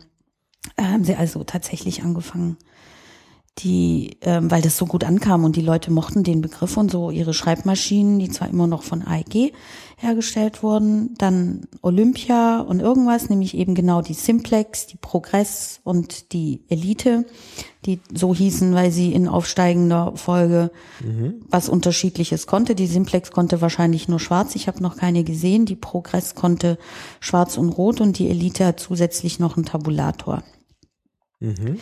1936, 37 infolge der überbordenden Begeisterung der Menschen in Deutschland für die Olympischen Spiele haben sie sich dann entschieden, ähm, die komplette ähm, Schreibmaschinenproduktion Olympia zu nennen und ähm, die befand sich in Erfurt damals. Aber die, der Name ist älter. Also ähm, die, der Markenname Olympia Um 1930. in 1930. Hab ich- hab ich gesagt. Genau, ja, ja, ja, ja. Genau. Habe ich gesagt. Ja, ja. für die ähm, für die Ja, daneben letzte du hast recht, jetzt sehe ich es auch. Mit 36 wurde das halt Genau. umgewandelt. Und der Ja. Hintergrund soll sein eben, dass das so ein beliebter Begriff. Die Leute waren total Mhm. Olympia begeistert und haben sich gesagt, lass uns das machen. Und dann haben sie eben den Namen auf ähm, so. Der, das Werk befand sich damals in Erfurt, Olympia Büromaschinenwerk Erfurt. Und ähm, wir sind in den 30er Jahren und es ist leider so, wenn immer wir über irgendwas in Deutschland in den 30er Jahren sprechen, es wird sehr schnell hässlich. Die Straße, in der sich das Olympia-Büromaschinenwerk in Erfurt befand, hieß seit 1933 Adolf-Hitler-Straße. Und äh, ich habe jedes Mal, wenn ich irgendwo eine Olympia aus der Zeit finde und den Koffer aufmache und reingucke oder irgendwie jedes Mal zitter, ähm, dass da hinten noch das Typenschild drauf ist. Es ist tatsächlich so, dass es bei den allermeisten Maschinen heute nicht mehr drauf ist. Ich habe einmal ein Foto von einer gesehen, wo noch dieses Schild mit der Herstellerangabe drauf ist. Viele haben dann eben die Niederlassung in Rostock oder Hamburg oder Berlin oder irgendwas anderes oder eben einfach nur noch zwei kleine Löcher an der Stelle. Ich kann eine Schreibmaschine Adler mechanisch bei eBay äh, kaufen. Kannst du machen. Noch 14 Minuten und äh, es gibt null Gebote und der Grundpreis ist 26 Euro. Ja, Wird kostenlos versandt, aber leider steht nichts zur Qualität. Der, zeig mal. Ach ja, die möchtest du nicht. die möchte ich nicht. Ja, und schon gar nicht für 26 Euro. Die Maschine kann man zwischen 1 und 5 Euro kaufen, aber 36, 26 ist ja wirklich bei eBay ein bisschen verfehlt. Tja, Ja, aber das ist noch ein anderes Thema. Der, okay, okay.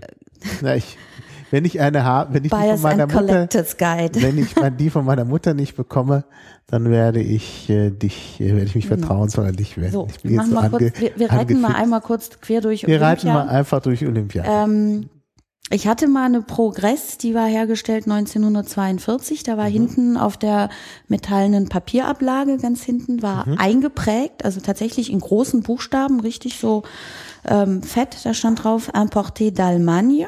Mhm. War also eine frühe 40er Jahre Schreibmaschine. Das heißt, es war eine Schreibmaschine mit deutscher Tastatur, Mhm. die für die Benutzung und den Import nach Frankreich vorgesehen war. Mhm. So, den Rest möchte man sich ähm, einfach so weiter irgendwie vorstellen, aber man kann sich vorstellen, dass in Frankreich deutsche Schreibmaschinen gebraucht wurden. Leider. So. Ähm, das Olympia-Büromaschinenwerk befand sich ja nun in Erfurt. Erstens mal wurde es dann doch noch zerstört. Und ähm, die Russen haben dann auch da sofort erstmal die Produktion gestoppt. Die haben dann aber relativ schnell wieder angefangen. Dann, ähm, wobei aber die Ingenieure mit den Patenten und mit allem Möglichen, also alles, was sie mitnehmen konnten, die haben in Westen rüber gemacht. Die waren zuerst in Braunschweig oder Bielefeld irgendwo in der Gegend und sind dann schließlich und endlich in Wilhelmshaven gelandet. Warum? In Wilhelmshaven gab es Marine.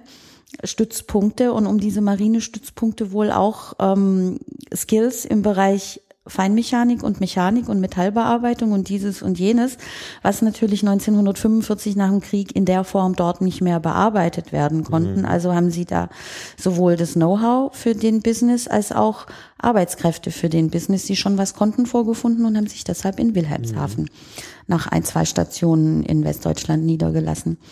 Ähm, in Ostdeutschland haben sie dann eben ähm, da auch weitergemacht, haben dann auch noch eine lange, eine ziemlich lange Zeit die ähm, Maschinen aus den 30er Jahren weiter produziert oder Restbestände, die sie noch hatten, produziert. Ich habe jetzt eine Progress, die ist von 1953. Ähm, heißt, nee, ist eine Elite, die heißt dann aber nicht mehr Olympia Elite, sondern die heißt Optima Elite. 1949, 50 wurde vom Internationalen Gerichtshof in Den Haag den nach dem Westen rüber gemachten Olympia, der, der dorthin rüber gemachten Olympiabesatzung das Recht zugesprochen, den Markennamen Olympia weiter zu benutzen und das Werk in Erfurt hieß ab da dann Optima. Mhm. Ähm, genau. Ah ja, also dann in der DDR ein anderer Name. Ja. Genau, die mussten dann anders heißen. Das ist tatsächlich in Den Haag entschieden worden. Irre.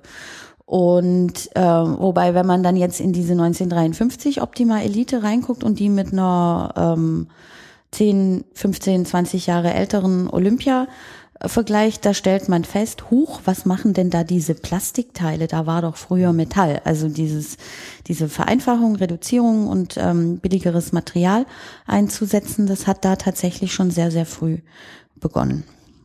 Haben noch andere Dinge früh begonnen. Globalisierung hat auch ähm, früh begonnen. Remington Rand, einer der großen amerikanischen Schreibmaschinenhersteller, die haben, glaube ich, 1929 war es bereits Triumph Adler gekauft mhm. und haben die auch sehr, ähm, haben die eigentlich auch sehr lange behalten, wenn die denen nicht heute noch gehören, wer weiß. Aber hinten raus wird es ein bisschen. Ich die Schreibmaschine meiner Mutter hier gefunden. Welche? 1499. Triumph Adler Gabriele. So. Habe ich auch eine. 1499 ist aber schon so teuer, immer noch so Da, teuer. da muss die schon sauber gemacht sein, komplett funktionieren und Ja, steht ähm, hier alles nicht dabei. nee. Steht nur, nur ähm, ja, gebraucht, keine Rück Rücknahme, Genau. voll funktionstüchtig. Mhm. ja, das sagen sie immer. Ja. Ja, es ist nicht einfach, aber ist ein anderes Thema. Genau, Olympia. So, nach, nach, nach ähm, 50 dann kam Olympia mit, ähm, haben sie dann wirklich komplett neu durchgestartet und sind dann auch ähm, bis in die 60er Jahre, glaube ich, ungefähr zu einem der drei größten, weltgrößten Schreibmaschinenhersteller ähm, hingekommen. Sie hatten Werke in eben ähm, Wilhelmshaven, in Leer und ich glaube noch irgendwo in Deutschland, aber auch in äh, Mexiko, Kanada, ich weiß es nicht. Also tatsächlich in sehr, sehr vielen Ländern auf der Welt. Damals war man wo augenscheinlich noch interessiert, die Dinge dort zu produzieren, wo sie nachher auch verwendet wurden und war weniger dran interessiert, die Dinger, vor allem noch so schwere Schreibmaschinen, mit irgendwelchen Methoden um die halbe Welt zu karren. Ja, klar. Also man hat dann lieber vor Ort produziert. Ja, das war ja damals mit der, äh, mit der Logistik gar nicht so, wie das heute. Und genau, dann, ähm, ja. sie haben dann äh, eben drei Linien gemacht. Das ist die SM 1 bis 9, die von der Mechanik her tatsächlich noch im Wesentlichen identisch mit Weiterentwicklung, Verfeinerung, Optimierung und so, aber von der grundsätzlichen Dimensionierung der Mechanik geht die auf die ähm, Linie aus den 30er Jahren zurück. Dann, ähm, das ist die mittelgroße, das sind eigentlich die, die man am meisten kennt als Olympiaschreibmaschinen. Die waren in den 50er Jahren dann noch so ein bisschen rundlich. Mhm. Ja, In ja. den ähm, 60er Jahren haben die ein neues Gehäuse bekommen. Das ist dieses oben weiß, unten Anthrazitgrau. Genau, genau. Ähm, so, da gab es zwar hin und wieder mal einen kleinen Ausreißer, was das Design angeht, nämlich mit der SM7, sehr lustig, die gab es dann auch in Pink, Hellblau und Weiß. Und das ging dann, die wurden, ähm, jetzt habe ich ein bisschen den Faden verloren, wo wollte ich hin? Wir sprachen über Olympia. Olympia, genau, das war eben die SM, Schreibmaschine mittelgroß, ähm, durchaus im Koffer zu halten, aber nicht besonders handlich. Dann gab es die SF, Schreibmaschine flach.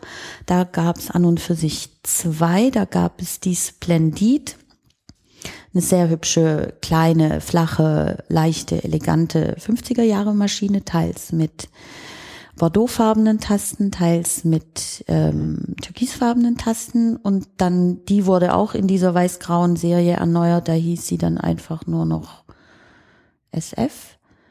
Mhm. Und die ist auch ganz gut, aber da, ich glaube, also die SF, die ich bisher gesehen habe, die sind nicht so materialstabil wie die Splendid. Da geht's also auch schon ein bisschen los. Die sind äh, nicht so einfach nicht so stabil. Da Korrosion ab abdingsen und ähm, nicht so. Und dann gab es noch eine dritte flache Schreibmaschine und die ist besonders interessant. Das war die Traveler Deluxe, die zunächst ähm, wahrscheinlich in Leer produziert wurde. Wir diskutieren da zwischen Toronto und London eigentlich schon so eine Weile immer mal wieder rum, was die Präfixzahlen in den Olympia, in den kleinen Olympiaschreibmaschinen tatsächlich bedeuten, ob die für einen Produktionsstandort stehen könnten. Wir haben noch nicht wirklich was rausgefunden, aber diese, ähm, die Traveler, die dann so ein bisschen 70, um 1970 gemacht wurden, hat ein bisschen eckiges Design. Es gibt ein sehr schönes Video von Morrissey, wo er dramatisch in der Badewanne liegt und vor ihm auf dem Brett über der Badewanne steht eine AEG Tra Olympia AEG, AEG Olympia Traveler Deluxe in weiß, sieht sehr gut aus. Ich habe die Links alle hier, ich schieb die noch rüber. Okay, das wäre schön. Ähm, und die wurde dann relativ früh, ich glaube ab 73, 74 in Sarajevo produziert, Mhm. komplett. Und zwar sowohl für den osteuropäischen Markt angeblich, aber auch für den westeuropäischen Markt. Alle vier Traveler, die ich im Moment habe, ich habe zwei Orangen und zwei weiße, äh, die sind alle in ähm, Sarajevo produziert, weil der das Druckgussgestell, also innen drin, die, das relativ schwere Metallzeug, ähm, das ist alles überall tatsächlich gestempelt, da steht überall TCM und das war, glaube ich, auch eine Waffenfabrik in Sarajevo, die dann die Schreibmaschinenproduktion übernommen hat. Das ist also alles nach dahin gekarrt worden und dann sind die wieder nach Westdeutschland, aber es wurde nicht weiter gesprochen. Ich habe auch schon mal eine Maschine gesehen, die hatte eine türkische Tastatur und Ja, ähm, kann man ja alles machen. kann man alles machen, wurde Jetzt- alles gemacht. Ja, ja, man musste ja die verschiedenen Tastaturen alle haben. Für die verschiedenen Sprachen. Und sie sind ja eben doch immer anders. Ja.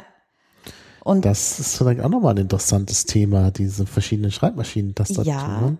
auch dazu können wir sprechen. Da Ja, wurden nämlich ja, ganz ah. viele davon in ähm, Berlin bei der Firma Rodrian und Ransmeier ähm, produziert und zwar in Tempelhof, sogar mit haha überall wie immer Neuköllner Hintergrund, weil die Herren einer von den beiden dann auch in der Hermannstraße und wo noch wohnte. Und das war einer der größten Typen Köpfe-Hersteller. Die haben also tatsächlich nur diese kleinen viereckigen Metallteile, wo die Buchstaben effektiv drauf sind, passiert als Druck oder ähm, gegossen aus Metall. Die Firma gibt es heute noch, Rao, die machen heute Plastikspritzguss. Sind noch da. Ah ja, In der Oberlandstraße in Tempelhof. ah ja. Naja, gut, aber Und von denen gibt es tatsächlich drei, mit Genehmigung der Firma, sind- gibt es drei ähm, Typenkataloge von 1929, 1932 und 1970, die als Faksimile im Internet erhältlich sind. Und ist sehr interessant, vor allem deshalb, weil der von 1929 ist, der am meisten unterschiedliche Schriftenvarianten hat, also internationale Schriftvarianten, nicht nur größer, kleiner, schräg, irgendwas, sondern die haben tatsächlich alle möglichen Schriften, die man sich überhaupt vorstellen kann, bis hin zu laotisch hergestellt. Ja, ja, gut, das muss natürlich auch alles da sein, klar. Ansmeier und Rodrian.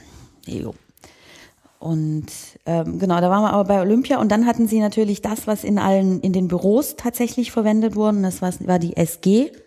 SG 1 und 2 gab es da. Einmal die Runde aus den 50ern und die ähm, eckigere aus den 60ern und das sind so 17, 18 Kilo Maschinen. Und die konnten dann einfach mal alles. Mhm. So, die waren wirklich, das sind die Dinge, mit denen dann man dann auch wirklich gut, schnell und viel und lange und ordentlich und viele Durchschläge und so weiter schreiben kann. Wie viele ähm, Tischgeräte haben die eben auch die Möglichkeit, dass man mit zwei Handgriffen den Wagen austauschen kann. Und eben ähm, von Haus aus haben die sowieso einen Wagen, in den A4-Papier quer reingeht. Also da kann man schon mal A3 einspannen, wenn man möchte. Ich habe eine SG1, die ist jetzt gerade aber an Künstler aus genau dem Grund verliehen. Die hatten Wagen, in denen kann ich ein A2-Papier hochkant einspannen. Diese Maschinen hatten diese breiten Wegen, gibt's auch von allen anderen Herstellern mit diesen extrem breiten und möglicherweise sogar noch breiteren Wegen. Das war für Buchhaltung, weil man da diese endlosen Kolonnen nebeneinander machen musste, um eben Konten zu führen. Und ähm, da waren Schreibmaschinen auch ein ganz, ganz wichtiges Tool. Das schwarze und rote Farbband ist deswegen für die Buchhaltung erfunden worden, dass man nämlich auch die negativen Salden da darstellen konnte einfach. Ja, verstehe. Und ähm, Ja. dann gab es eben noch so ein lustiges Feature. Das sind die Dezimaltabulatoren. Tabulator ist ja erstmal klar, kennt man ja auch vom Computer. Man springt irgendwie an einen Tabstopp. So diese Tabstops konnte man dann in der Maschine manuell beliebig setzen und auch so viele, wie man wollte, solange eben einzelne Dinger drin sind. Aber dann springt ja nun der Tabulator immer an eine Stelle und wenn ich jetzt an der Stelle eine 10 oder eine 100 schreibe, da kriege ich ja keine ordentliche Zahlenkolonne unten drunter.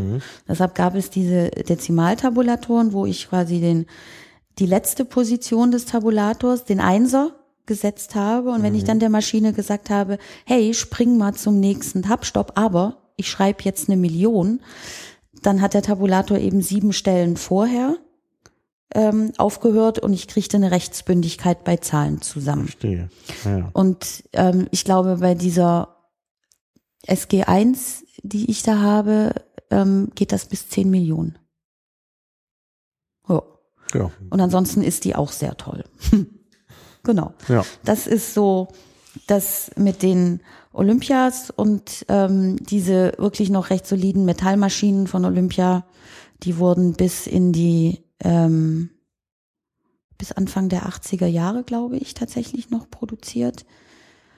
Und dann wird es langsam schon ein bisschen unübersichtlich. Dann kamen eben diese Carinas und diese was weiß ich noch nicht, ähm, wo dann eben schon sehr viel Plastik ist und wo sich das dann auch anfängt, schon ein bisschen die Spur zu verlieren, wer die jetzt eigentlich wo und wie und warum oder nicht hergestellt hat. Und ähm, also wenn man sowas kriegt und überlegt, ob man sich das jetzt zulegen sollte, ich würde es lassen und würde dann lieber eine von den älteren Maschinen, von denen es auch immer noch genug gibt und die sind einfach ähm, besser, weil die eben von der Produktions- und von der Materialqualität wesentlich ähm, besser hergestellt sind. Das ist bei eigentlich, glaube ich, allen Herstellern und in allen Ländern kann man das durchaus beobachten, dass es da ein konsequentes Downtrading gab ab den 20er, 30er bis in die frühen 50er Jahre und es dann so anfing, dass es eben alles nicht mehr so schön war, wie es früher war.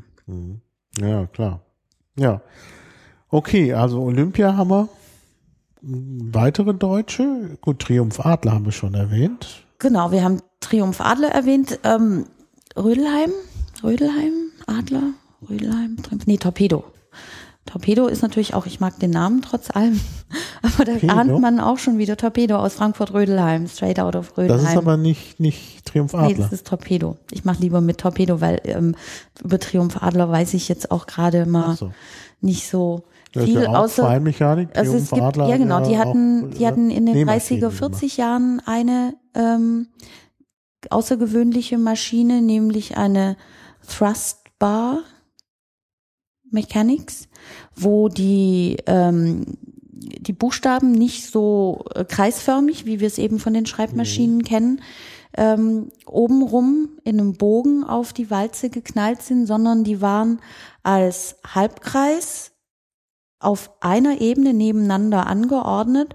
Und wenn man auf die Taste gedrückt hat, dann wurden die geradezu so ähm, wie, naja, so wie beim, wie, ich weiß nicht, womit ich es vergleichen soll, aber einfach so geradeaus auf die Walze gedrückt. Da war also nicht diese schwungvolle Bewegung, hat sich nicht wirklich durchgesetzt. Es gibt es, eine Maschine ist dafür, ich weiß, Adler Favorit, kann man sich angucken. Ich finde die insgesamt vom Design, so wie die aussieht mit diesem riesigen Adler auf der Haube, ich finde die extrem martialisch und ich möchte persönlich ehrlich gesagt keine haben, auch wenn sie ähm, technisch, also aus der Zeit, der sie kommt mit dem Design, das gruselt mich dann immer wirklich ein bisschen Ja, sehr. später haben sie ja handliche Reiseschreibmaschinen gemacht. Genau. Die Gabriele, die ja dann auch äh, über viele Generationen sich dann weiterentwickelt Dann hat. haben sie die äh, Tipper gemacht, die kleine. Die haben sie Genau. von einer, die Tipper ist, da muss man aber auch gewaltig aufpassen mit der Tipper. Die ursprünglich war die Tipper, eine, ich hatte eine, ich habe sie verkauft, ähm, wurde von der Firma Gossen hergestellt und das, das war wirklich ein sehr, sehr smartes Gerät. Sehr klein, sehr kompakt, sehr gute Mechanik, sehr gut hergestellt. Die haben es dann aber irgendwie nicht richtig hingekriegt und haben das ganze Projekt dann an Triumph Adler ähm, verkauft. Die haben dann eine Tipper 1 da draus gemacht. Die ist auch noch ganz gut, aber schon nicht mehr so gut wie das Original. Dann haben sie noch eine Tipper 2 da draus gemacht. Da kam dann schon viel mehr Plastik ins Spiel. Die ist dann möglicherweise schon gar nicht mehr so gut und kam dann noch eine Tipper 3. Ähm, Weiß ich jetzt auch nicht. Also da muss man auch ähm, aufpassen, dass ähm, die Experten sagen, dass es da auch an den, gerade an den Tippers eben genau dieses Downtrading in Qualität, Langlebigkeit, Servicefreundlichkeit, Bedienbarkeit und Benutzbarkeit und so weiter ganz klar zu erkennen ist. Weil ähm, trotz allem, diese Schreibmaschinen müssen schon mit einer gewissen Präzision operieren, weil wenn sie das nicht tun, Klar.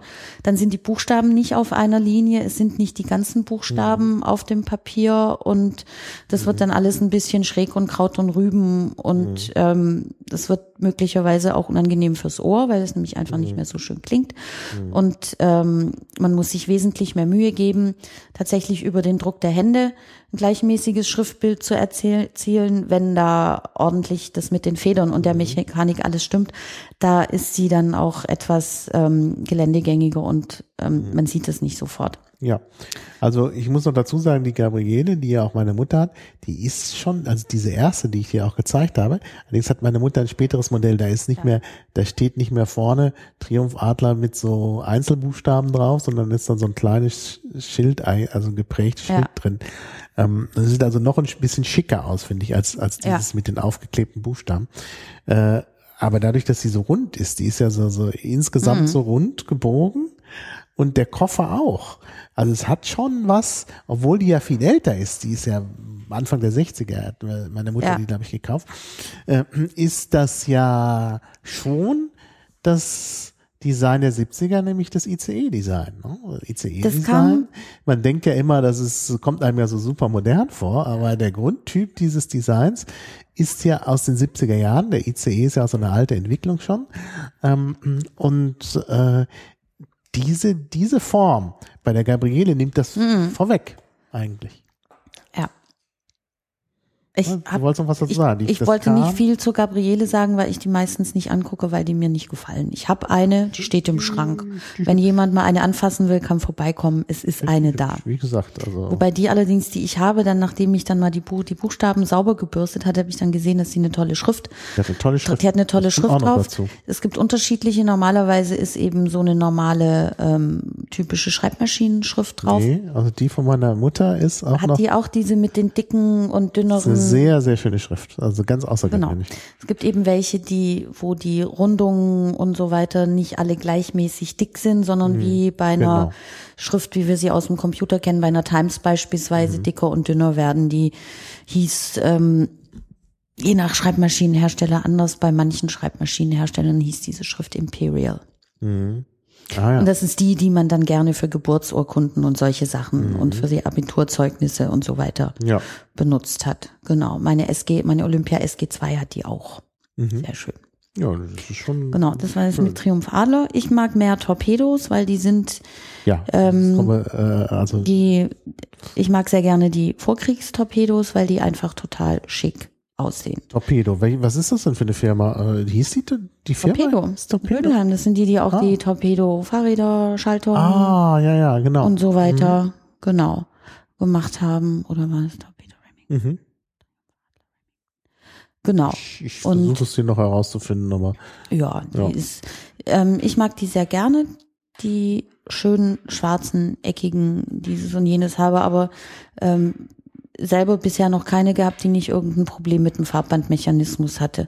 Ach nee, das ist Torpedo, das von Remington gekauft war. Genau, weil ich habe nämlich dann mal aus einer 60er Jahre Remington den Farbbandmechanismus in eine 30er Jahre Torpedo eingebaut, wo man sieht, dass ähm, eine gewisse Konstruktionstreue bei Geräten auch ganz hilfreich sein kann. Hm, also ich sehe hier äh, bei der, bei, bei der Wikipedia Begriffserklärung ähm, Torpedo-Freilaufnarbe, eine Hinterradnarbe für Fahrräder mit Freilauf und Rückschubbremse der Firma Fichtel und Sachs. Sowas hatte ich auch mal. Ähm, aber da ist überhaupt nichts mit Schreibmaschinen. Torpedo immer auf, äh, äh Schreibmaschinen immer auf Englisch suchen. The origins of Torpedo Büromaschinenwerke AG are in the establishment in 1896 of Peter Weil and Company. Ja, nicht die Wikipedia vorlesen. Okay, genau, äh. nee, das war nur der Anreißer auf Google, nur um so. Ähm, genau. Und ja, sehr schöne Teile aus Frankfurt. Wirklich sehr schick. Die Torpedos. Ja, okay. Genau. Und dann gab es eben noch, ähm, jetzt haben wir die großen, glaube ich, so einigermaßen durch. Mir fällt sicher gleich noch was ein in Westdeutschland. Es gab dann noch ähm, eine Menge kleinerer ähm, Schreibmaschinenhersteller, die aber teilweise eben mal ein sehr, sehr gutes Modell rausgebracht haben, wie zum Beispiel die Gossen Tipper, die sich dann aber einfach nicht halten konnten, aus welchen Gründen auch immer, das kennt man ja. Ähm, es gab einen Hersteller in, im Allgäu, das ist Alpina. Mhm. Ähm, die ist dann, da ist die Schreibmaschinenproduktion dann irgendwann auch an Olympia gegangen. Die Firma existiert heute noch. Die machen ähm, dieses Modding für BMW-Autos. Mhm. Also Alpina BMW ist tatsächlich noch die gleiche, das gleiche Unternehmen wie in den 50er, ich glaube bis in die 60er Jahre Schreibmaschinen hergestellt hat. Mhm. Dann, was gab's denn noch? Dann gab's ähm, Keller und Knappig. Aus, sind die aus Bielefeld? Ich glaube, die sind aus Bielefeld. Die haben die sehr, sehr schöne Linie Princess hergestellt. Ganz, ganz zauberhafte Schreibmaschinen, kleine Reiseschreibmaschinen, super elegant, zweifarbig, rot, beige, grün, beige, blau, beige. Die Wie sind die? Keller und knappig.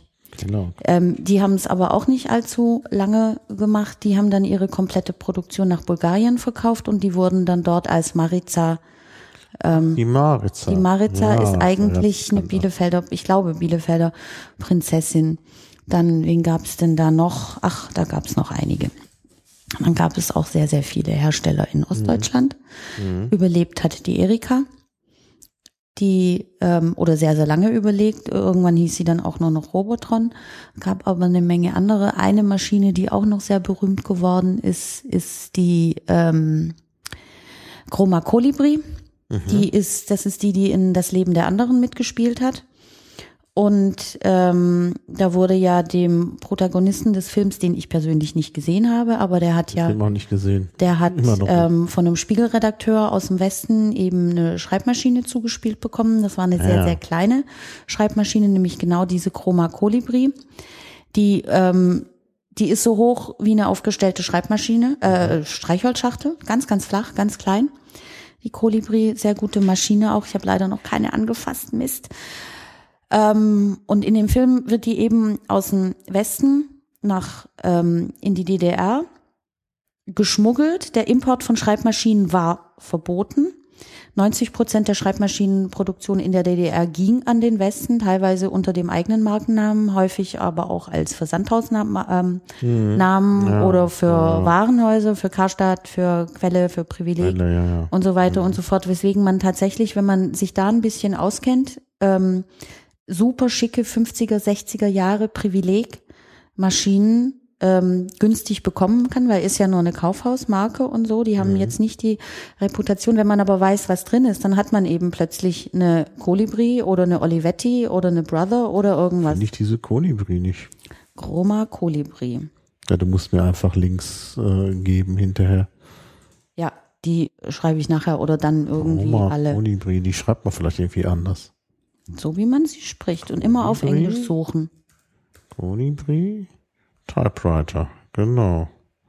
Das gibt's jetzt plötzlich. Ja. Kolibri Typewriter, da haben wir's. Und ähm, Ah, ja, alles klar. genau.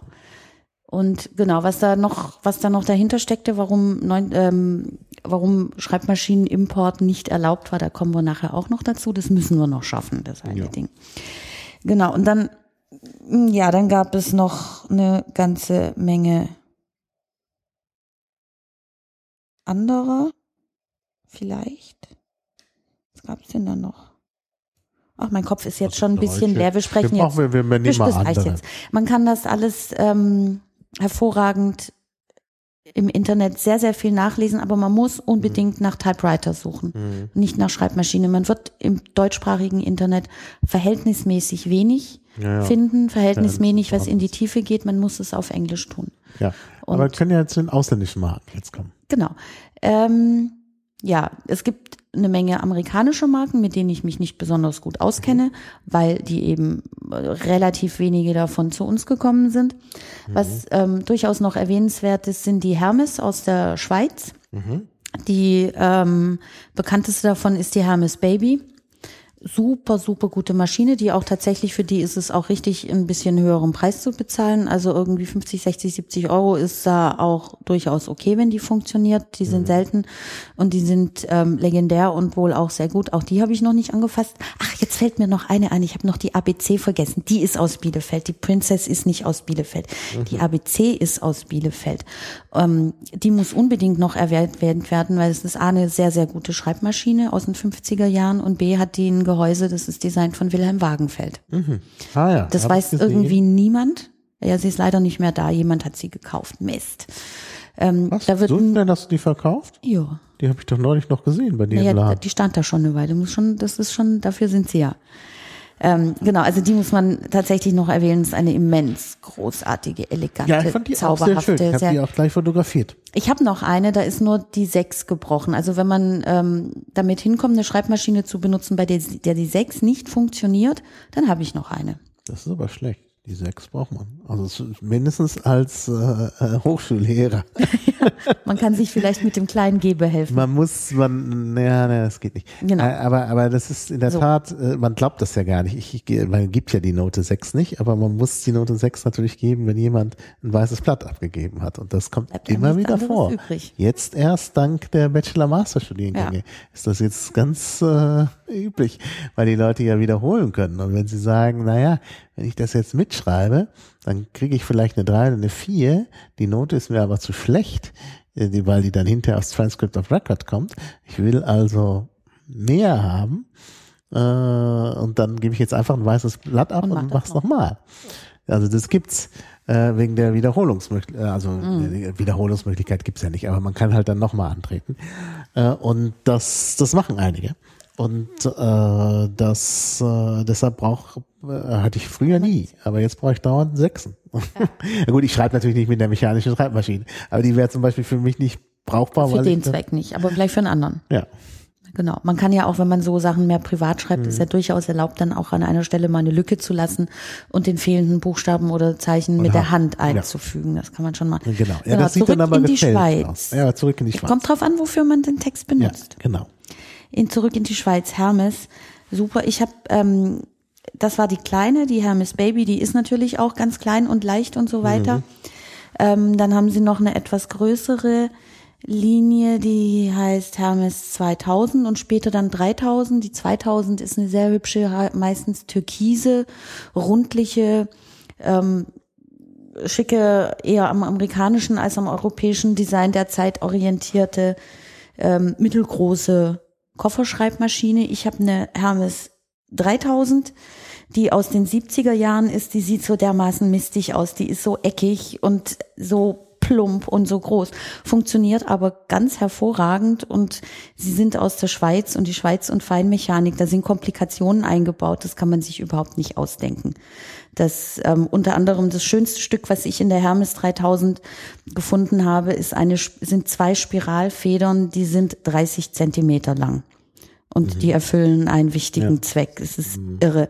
Muss man aber dazu auch wissen, dass ähm, die ähm, Hermes-Schreibmaschinen aus der gleichen, äh, quasi aus dem gleichen Haus kommen wie die Bolex Filmkameras, die mechanischen mhm. 16 Millimeter und so, wo Payard, Bolex Payard in, äh, ich glaube, Yverdon oder sowas in der französischen Schweiz, die haben das hergestellt. Das ist also schon Feinmechanik auf einem ganz extrem hohen Niveau, was da geboten mhm. wird.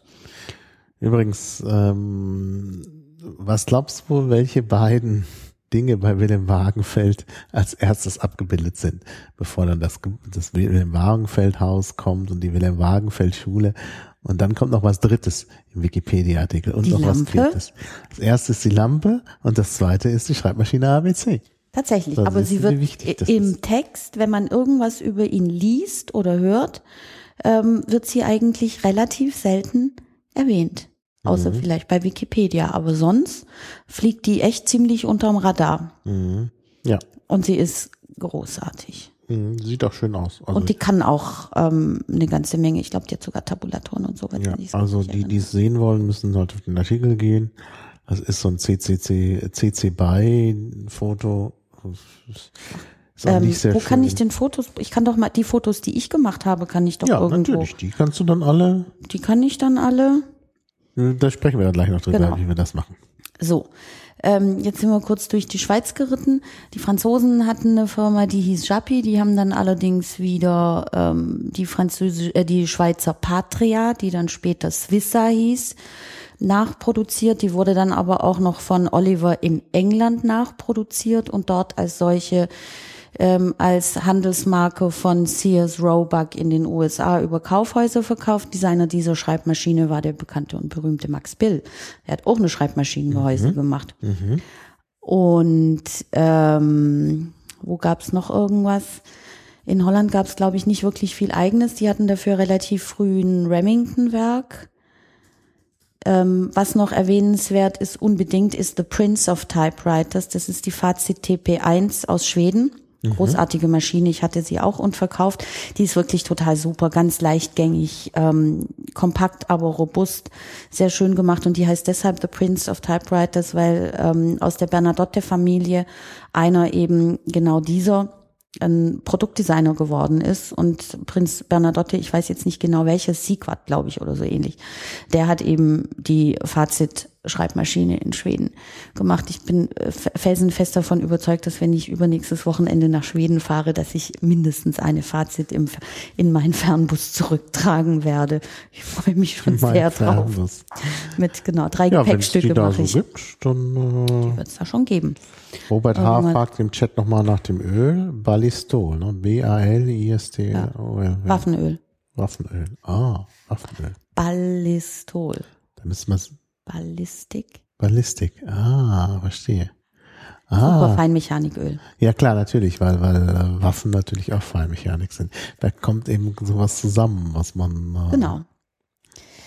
Das waren Schweden, Spanien. Spanien hatten, glaube ich, auch keine eigenen ähm, Schweiz, äh, Osteuropa gab es dann auch, weil ja über die, über die ganzen osteuropäischen Sachen wissen wir halt auch nicht so viel.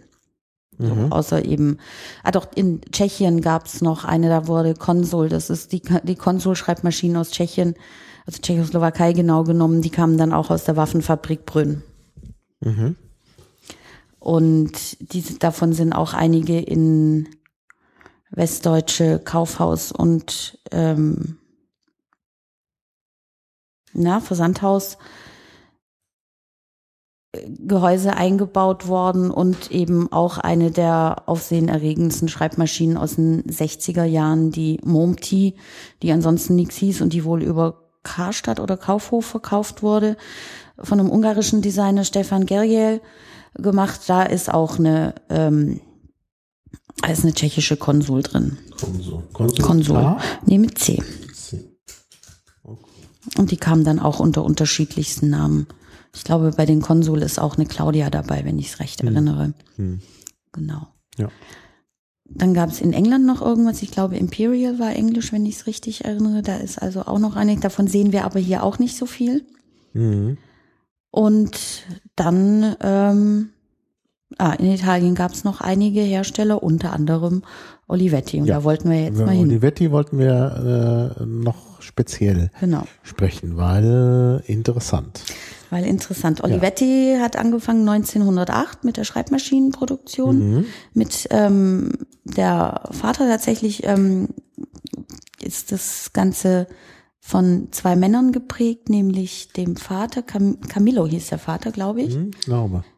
Camillo und ähm, dann später der Sohn Adriano. Ähm, die haben 1908 angefangen, Schreibmaschinen zu produzieren.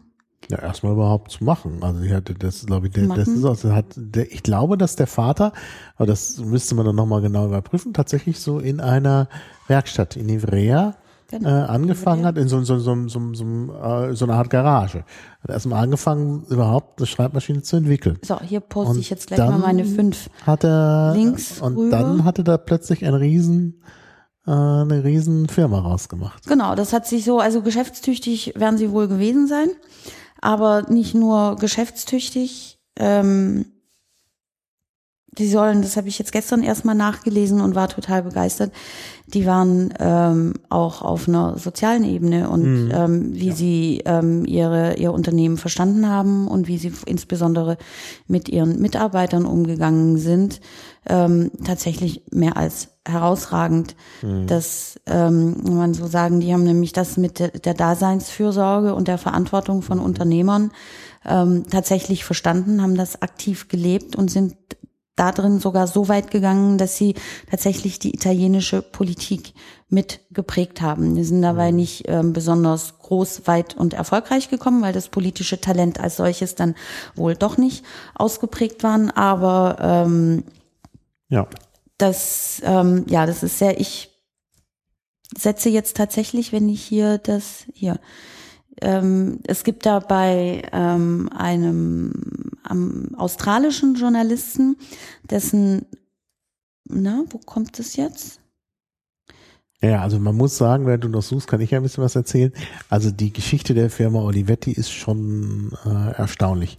Also erstmal angefangen äh, tatsächlich, dass der, der erstmal so eine Schreibmaschine in dreijähriger Arbeit entwickelt, die dann hinterher zum Erfolg wird und deshalb eben auch immer mehr äh, Nachfragen und dann eben auch immer größere Werke entstehen. Dann die Geschichte mit der äh, mit dem sozialen Aspekt, soziales Engagement, Betriebskrankenkasse, äh, Neun 1909. in neuneinhalb aus- Monate Ja, ja, Mutterschaftsurlaub. genau. Mütterfürsorge, Begabtenförderung, kulturelle Betreuung der Betriebsangehörigen, also schon eine ganze Menge an Sachen, die halt damals sonst niemand gemacht hat und die Und beim offensichtlich 1. Mai mitgelaufen und es Ja. war no nonsense, sondern die Leute fanden das in Ordnung, weil er eben Hm. auch da, ja, ja, genau. Naja, also schon, schon nochmal eine ganz besondere Herangehensweise, die, ja, Genau, und der Sohn eben, Adriano, sich dann ab den 20er Jahren in der italienischen Community, wie auch immer,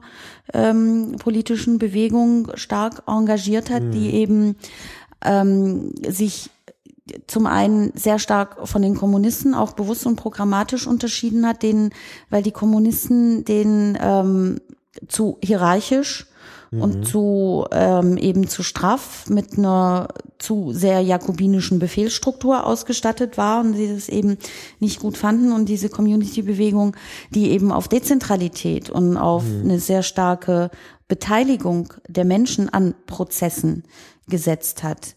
Ähm, die äh, deutlich näher an irgendeiner sozialistischen Sache dran ist. Also ich habe es jetzt in der Theorie noch nicht so genau nachgelesen, werde es aber sicher noch mal tun. Und es gibt bestimmt Experten, die wissen da viel besser, was da gut und schlecht dran war. Aber auf den ersten Blick so als Ansatz, über den man mal noch mal nachdenken kann und was da so passiert ist, fand ich das total ähm, äh, total spannend. Und ich habe den Faden verloren. Wo wollte ich denn jetzt hin? wir waren bei den, Bei der bei der Community. Genau, Sache, genau. Ich habe es natürlich auf Englisch gelesen. Ich habe jetzt gerade fünf Links ja, da müssen wir ähm, noch mal, in das Shownotes da müssen wir natürlich immer, immer noch Seitentitel davor schreiben, weil das ja automatisch hinterher verarbeitet wird von, Ich weiß nicht, das muss, genau. das Und muss zwar, halt immer, immer was davor. Naja, also Ja. mach, mach weiter, ich, ich mach, ah, okay, genau. Ähm, und da hat sich also der ein pensionierter amerikanisch, äh, australischer Journalist, der unter Ost-Typewriter ähm, einen wirklich sehr ausführlichen und vollgestopften Blog mit über allem hat. Der hat sich in fünf, fünf Beiträgen mit sehr viel bebildert. Ähm, zum 100. Geburtstag von Olivetti da wirklich das von allen Seiten einzeln und ausführlich beleuchtet und da steht das alles ähm, sehr im Detail drin. Der Adriano Olivetti hat es tatsächlich geschafft, mit dieser Community-Sache bis ins italienische Parlament zu kommen. Bis zum Ende der 50er Jahre hatte sich leider wieder totgelaufen und jetzt weiß ich wieder auch, wo ich rauf wollte. Ähm, die Olivettis waren trotzdem Unternehmer und Kapitalisten. Ja, Aber klar. sie waren eben nicht nur das, sondern sie haben das Ganze tatsächlich etwas ganzheitlicher ähm, betrachtet. Und das ist ja was, was wir heutzutage ein bisschen vermissen. Und deshalb finde ich das auch so total spannend und interessant. Naja, Ja. sie, sie, äh, äh, sie waren der, halt der Meinung und ich glaube, das war in der Zeit auch die richtige Einstellung, ist vielleicht auch heute die richtige Einstellung, dass man halt, äh, äh, naja, wenn man schon ausbeutet, muss man auch was zurückgeben. Also es, es steht wohl auch in einem gewissen Kontext mit, ähm, mit dem Utopismus der 20er Jahre, dass man also tatsächlich nach neuen Gesellschaftsformen damals auch gesucht hat, Dinge ausprobiert hat und ja, ähm, schauen wir einfach mal nach. Vielleicht finden wir da irgendwelche Dinge, die uns in irgendeiner Weise befördern und befruchten und wir da noch was mit oder auch nicht nehmen können. Genau. Aber eigentlich ging es ja um Schreibmaschinen. Also sie haben ähm, Schreibmaschinen produziert. Eine sehr, sehr großartige Vorkriegsschreibmaschine von Olivetti ist die M40. Hätte ich auch gerne eine. Bisher habe ich noch keine geschafft. Das ist ähm, eine Standardmaschine, also ein großes Tischgerät, aber die soll wirklich sehr, sehr toll sein. Und ähm, was ähm, dann auch wirklich ähm, herausragend und außergewöhnlich bei Olivetti ist, dass sie äh, von Anfang an eigentlich immer tatsächlich mit Künstlern und Designern zusammengearbeitet haben und auch ihr Business als eher Teil ähm, der Kunst- und Kulturwelt als irgendwie Ja. beinhart Business und so weiter aufgefasst haben, sowohl wie sie damit umgegangen sind. Also wenn man die Namen liest, mit denen die zusammengearbeitet haben, Architekten, Designer, alles Mögliche, das ist schon wirklich sehr beeindruckend und es Ja. war eben kein Marketing-Spaß, sondern sie waren überzeugt davon, dass man nur so tatsächlich gut arbeiten und gute Produkte machen kann. Das geht bis hin zu Le Corbusier und eben der viel zitierte Ettore Sozzas, der vor allem durch die ähm, rote Olivetti Valentine aus den späten 60er Jahren ähm, bekannt geworden ist, wobei er die nicht mal selber fertig gemacht hat, weil er sich unterwegs mit Olivetti verstritten hat. Er wollte dann nämlich eine Wegwerfschreibmaschine, ähnlich wie ein Big-Kugelschreiber. Und Olivetti hat dann irgendwann gesagt, sie möchten das doch ein bisschen solider. Ähm, dann hat es ein englischer Designer, ähm, Perry, äh, fertig gemacht. Ich habe eine Olivetti, ich habe die auch einmal auseinandergebaut. Das heißt, die Mechanik von ihrem, äh, eine Valentine von ihrem Gehäuse befreit. Da ist durchaus noch was von dem Wegwerfkonzept übrig geblieben, weil äh, lange und viel geweint, bis ich das Ding auseinander und wieder zusammen hatte. Das ist nicht ähm, Naja. schön. Also ich glaube, dass Olivetti das Konzept mit dem Design noch weitergeführt hat. Ich meine, Olivetti gibt's ja jetzt immer noch als Tochtergesellschaft von Italia Telekom. Die sind also noch im Computermarkt aktiv.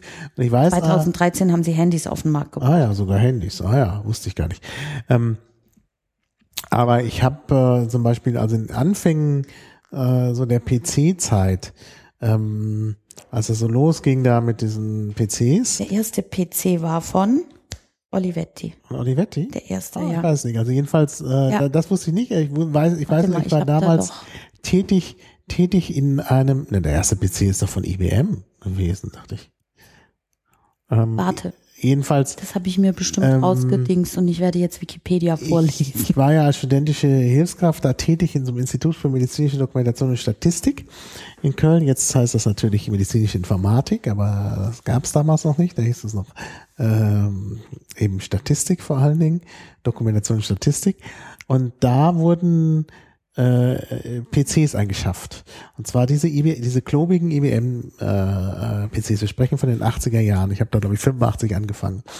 Ähm, diese klobigen IBM-PCs und plötzlich hatten sie auch einen Olivetti äh, PC und das war, also hat man nur gestaunt. Das war auch schon farblich gut komponiert. Das waren irgendwie so grün, irgendwie grüne Tasten und so ein, so ein, so ein grau-grünes Gehäuse und so, also richtig klasse. Und äh, also gegenüber den diesen klobigen äh, IBM-PCs, also ganz anders. Also in der englischen Wikipedia steht tatsächlich, ich lese das nicht vor, ich übersetze und interpretiere das gleichzeitig, steht, dass der erste PC Olivetti zugeschrieben werden kann, nämlich der Programma 101, der ab 1964 produziert wurde und ein sehr großer Erfolg in den USA gewesen ist. Ah. Ja, ja, gut. Also wie gesagt, Olivetti hat da einiges äh, also gemacht haben sie, und genau. also ich war damals sehr angetan. Das ist das erste Mal, dass ich so richtig von Olivetti was mitbekommen habe. Das war halt tatsächlich dieser PC und habe mir gedacht, na das ist ja toll. Also ich kann tatsächlich ähm, durchaus auch Olivetti Schreibmaschinen empfehlen, wobei ich die etwas größeren Modelle, also die Studio, ähm, nachkriegs glaube ich ab 45, ab 44, ähm, 42 noch eine Vorkriegsmaschine, ähm, die ich die ein bisschen besser finde, weil solider die kleineren Maschinen ähm, die Lettera, obwohl die sehr, sehr gut und robust und stabil sein soll, oder auch die, ja, die Lettera und die Lettera 22, 23, 32 aus den 50er, 60er Jahren, muss man gucken, da kann man eine finden, die tut's noch ganz gut. Manche sind dann vielleicht auch schon ein bisschen runtergespielt, die ich heute dabei habe, die ist schon ein bisschen runtergespielt. Aber grundsätzlich sind die einfach, sehen die total schick aus, wenn man sich die anguckt mit diesen, mit diesen wirklich klaren, ähm, gleich, mit diesem wirklich coolen Design, wo man überhaupt nicht draufkommt, dass das schon von so früh wie 1949 sein könnte. Ähm, in den 60er Jahren haben sie dann tatsächlich die Studio-Linie, die hieß deswegen auch Studio, die haben sie im Marketing ganz klar als die Schreibmaschine für Künstler und Kulturschaffende positioniert. Mit der ähm, Valentine haben sie dann Pop Art und Lifestyle gemacht.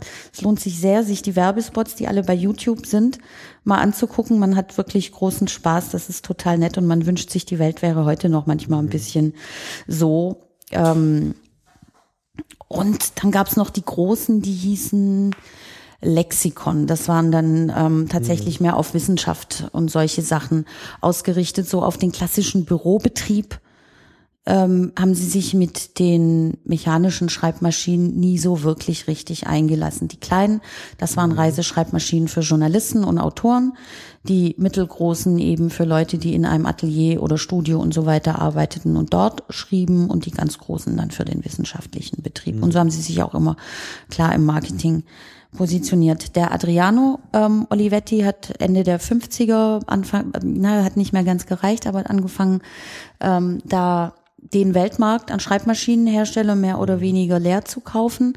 Anfang der 60er Jahre hatte Olivetti 67 Prozent der Weltproduktion.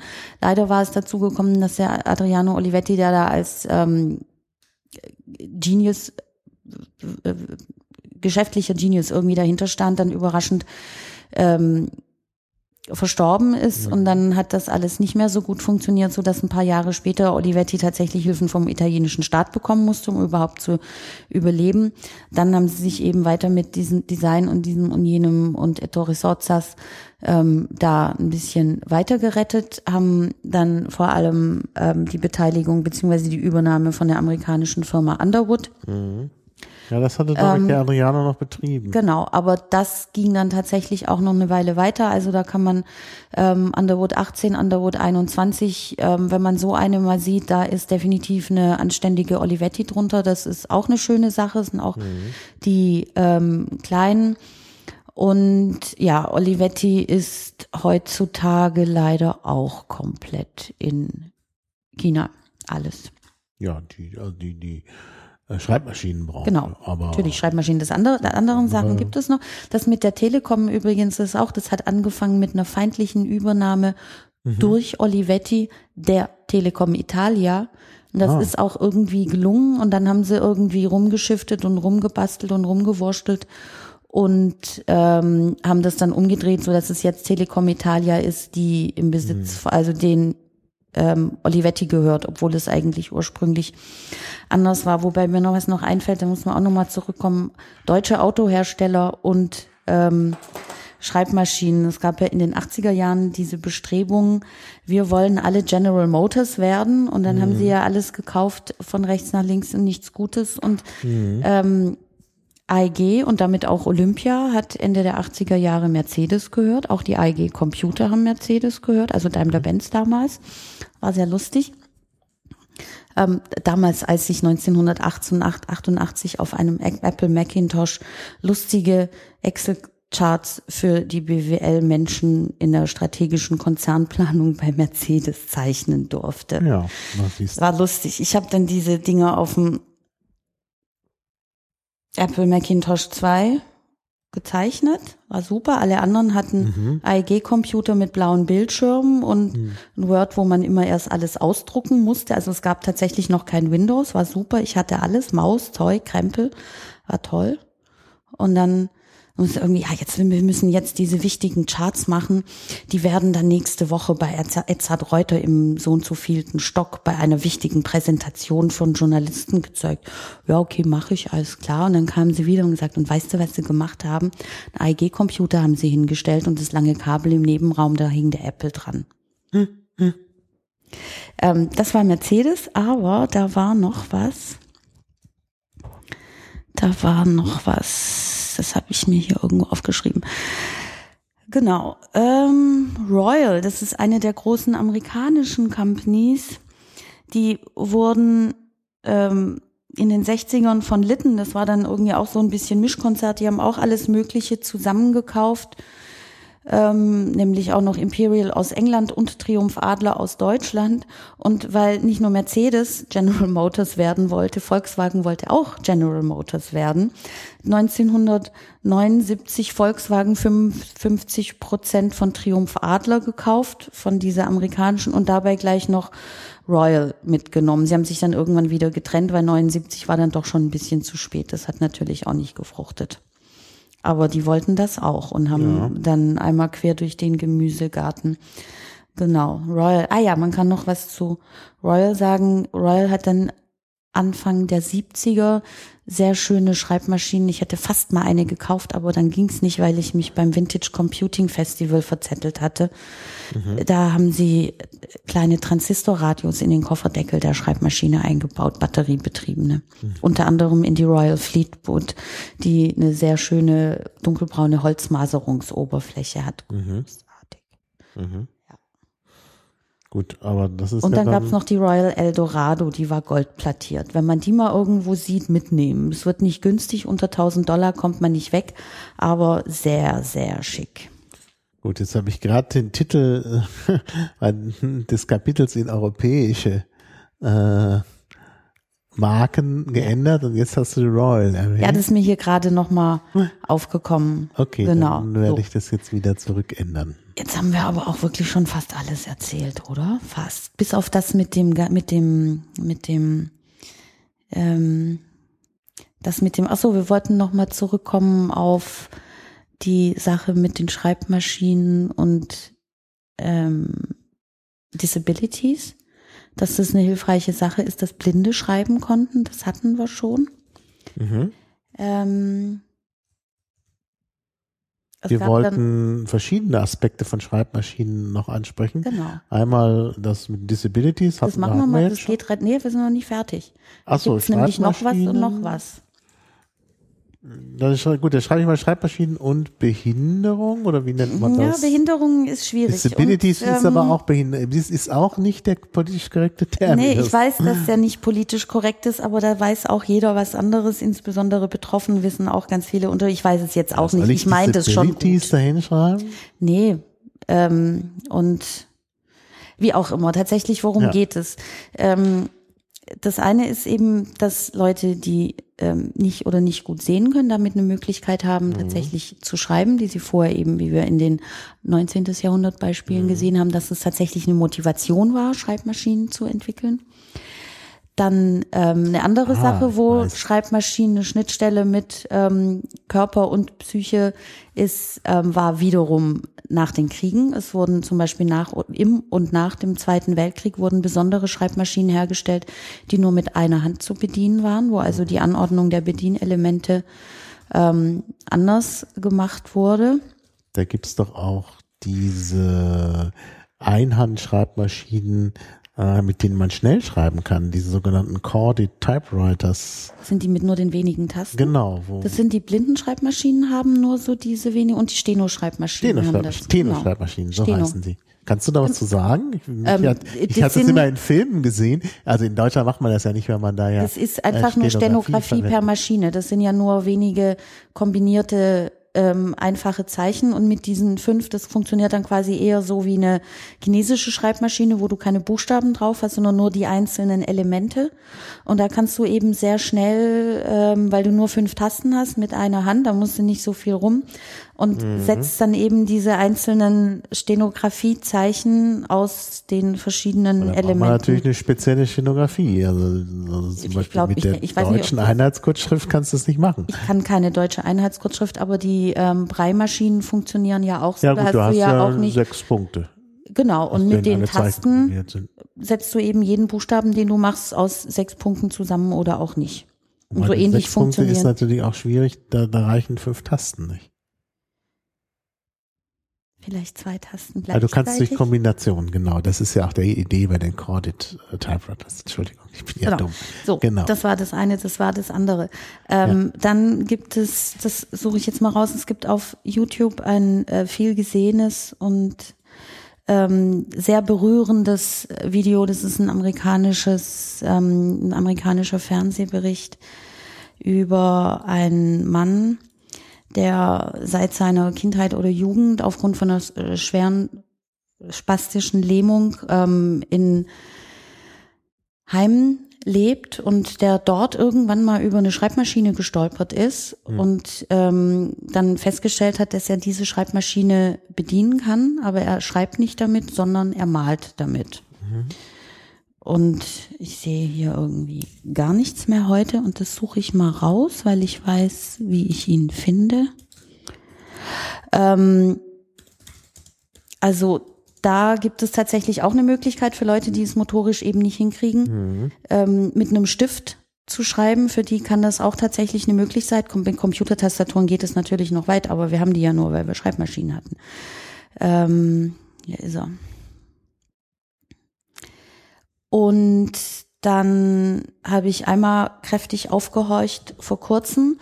Das hat sich in einem ähm, Forum, Schreibmaschinenforum, eigentlich in dem einen Schreibmaschinenforum abgespielt, weil da auch dann immer wieder Leute längs kamen und sagen, ja, sie hatten ja eine Schreibmaschine gesehen, da und da beim Trödler und dieses und jenes oder bei Oma und sie fänden ja total hübsch, aber und sie wollten ja eigentlich auch haben, aber sie wüssten jetzt ja so gar nicht, was man eigentlich damit machen könnte, weil das Schreibmaschine schreiben, das wäre ja irgendwie all. Und dann kam da einer und sagte, also er könnte das sehr empfehlen, weil er hätte ADS und für ihn wäre ähm, dieses Schreiben an der Schreibmaschine und eben nicht an einem digitalen Device, wo noch 20 Fenster und 30 YouTube und 50 Facebooks und alles um ihn rumschwirren und er überhaupt nicht ähm, sich konzentrieren kann, sondern tatsächlich nur dieses eine Device und dieses eine Papier vor sich hat. Das wäre für ihn eine wahnsinnige Erleichterung und er käme damit hervorragend gut zurecht. Genau, so haben wir auch da den Bogen bis in die Jetztzeit geschlagen. Das mit diesen Corded Keyboards ist wirklich klasse. Also ich, ich bin jetzt gerade schon an dem Artikel hängen geblieben in der Mhm. Wikipedia. Aber Da muss ich mich wirklich noch mal ein bisschen beschäftigen. Das ist ja, äh, ich meine, Stenografie ist auch eine tolle Sache. Würde Ja. ich auch gerne noch mal einen Podcast drüber machen, falls sich da jemand, Falls man da jemand bemüht sich. findet. Also ich habe natürlich auch So. die deutsche Einheitskurzschrift mal gelernt. Ähm, aber ich kann das nicht richtig. Also das ist klar. Aber es gibt ja Leute, die das richtig gut können. Also von daher. So, ich habe jetzt mal den Typewriter Artist da eingesetzt. Aha.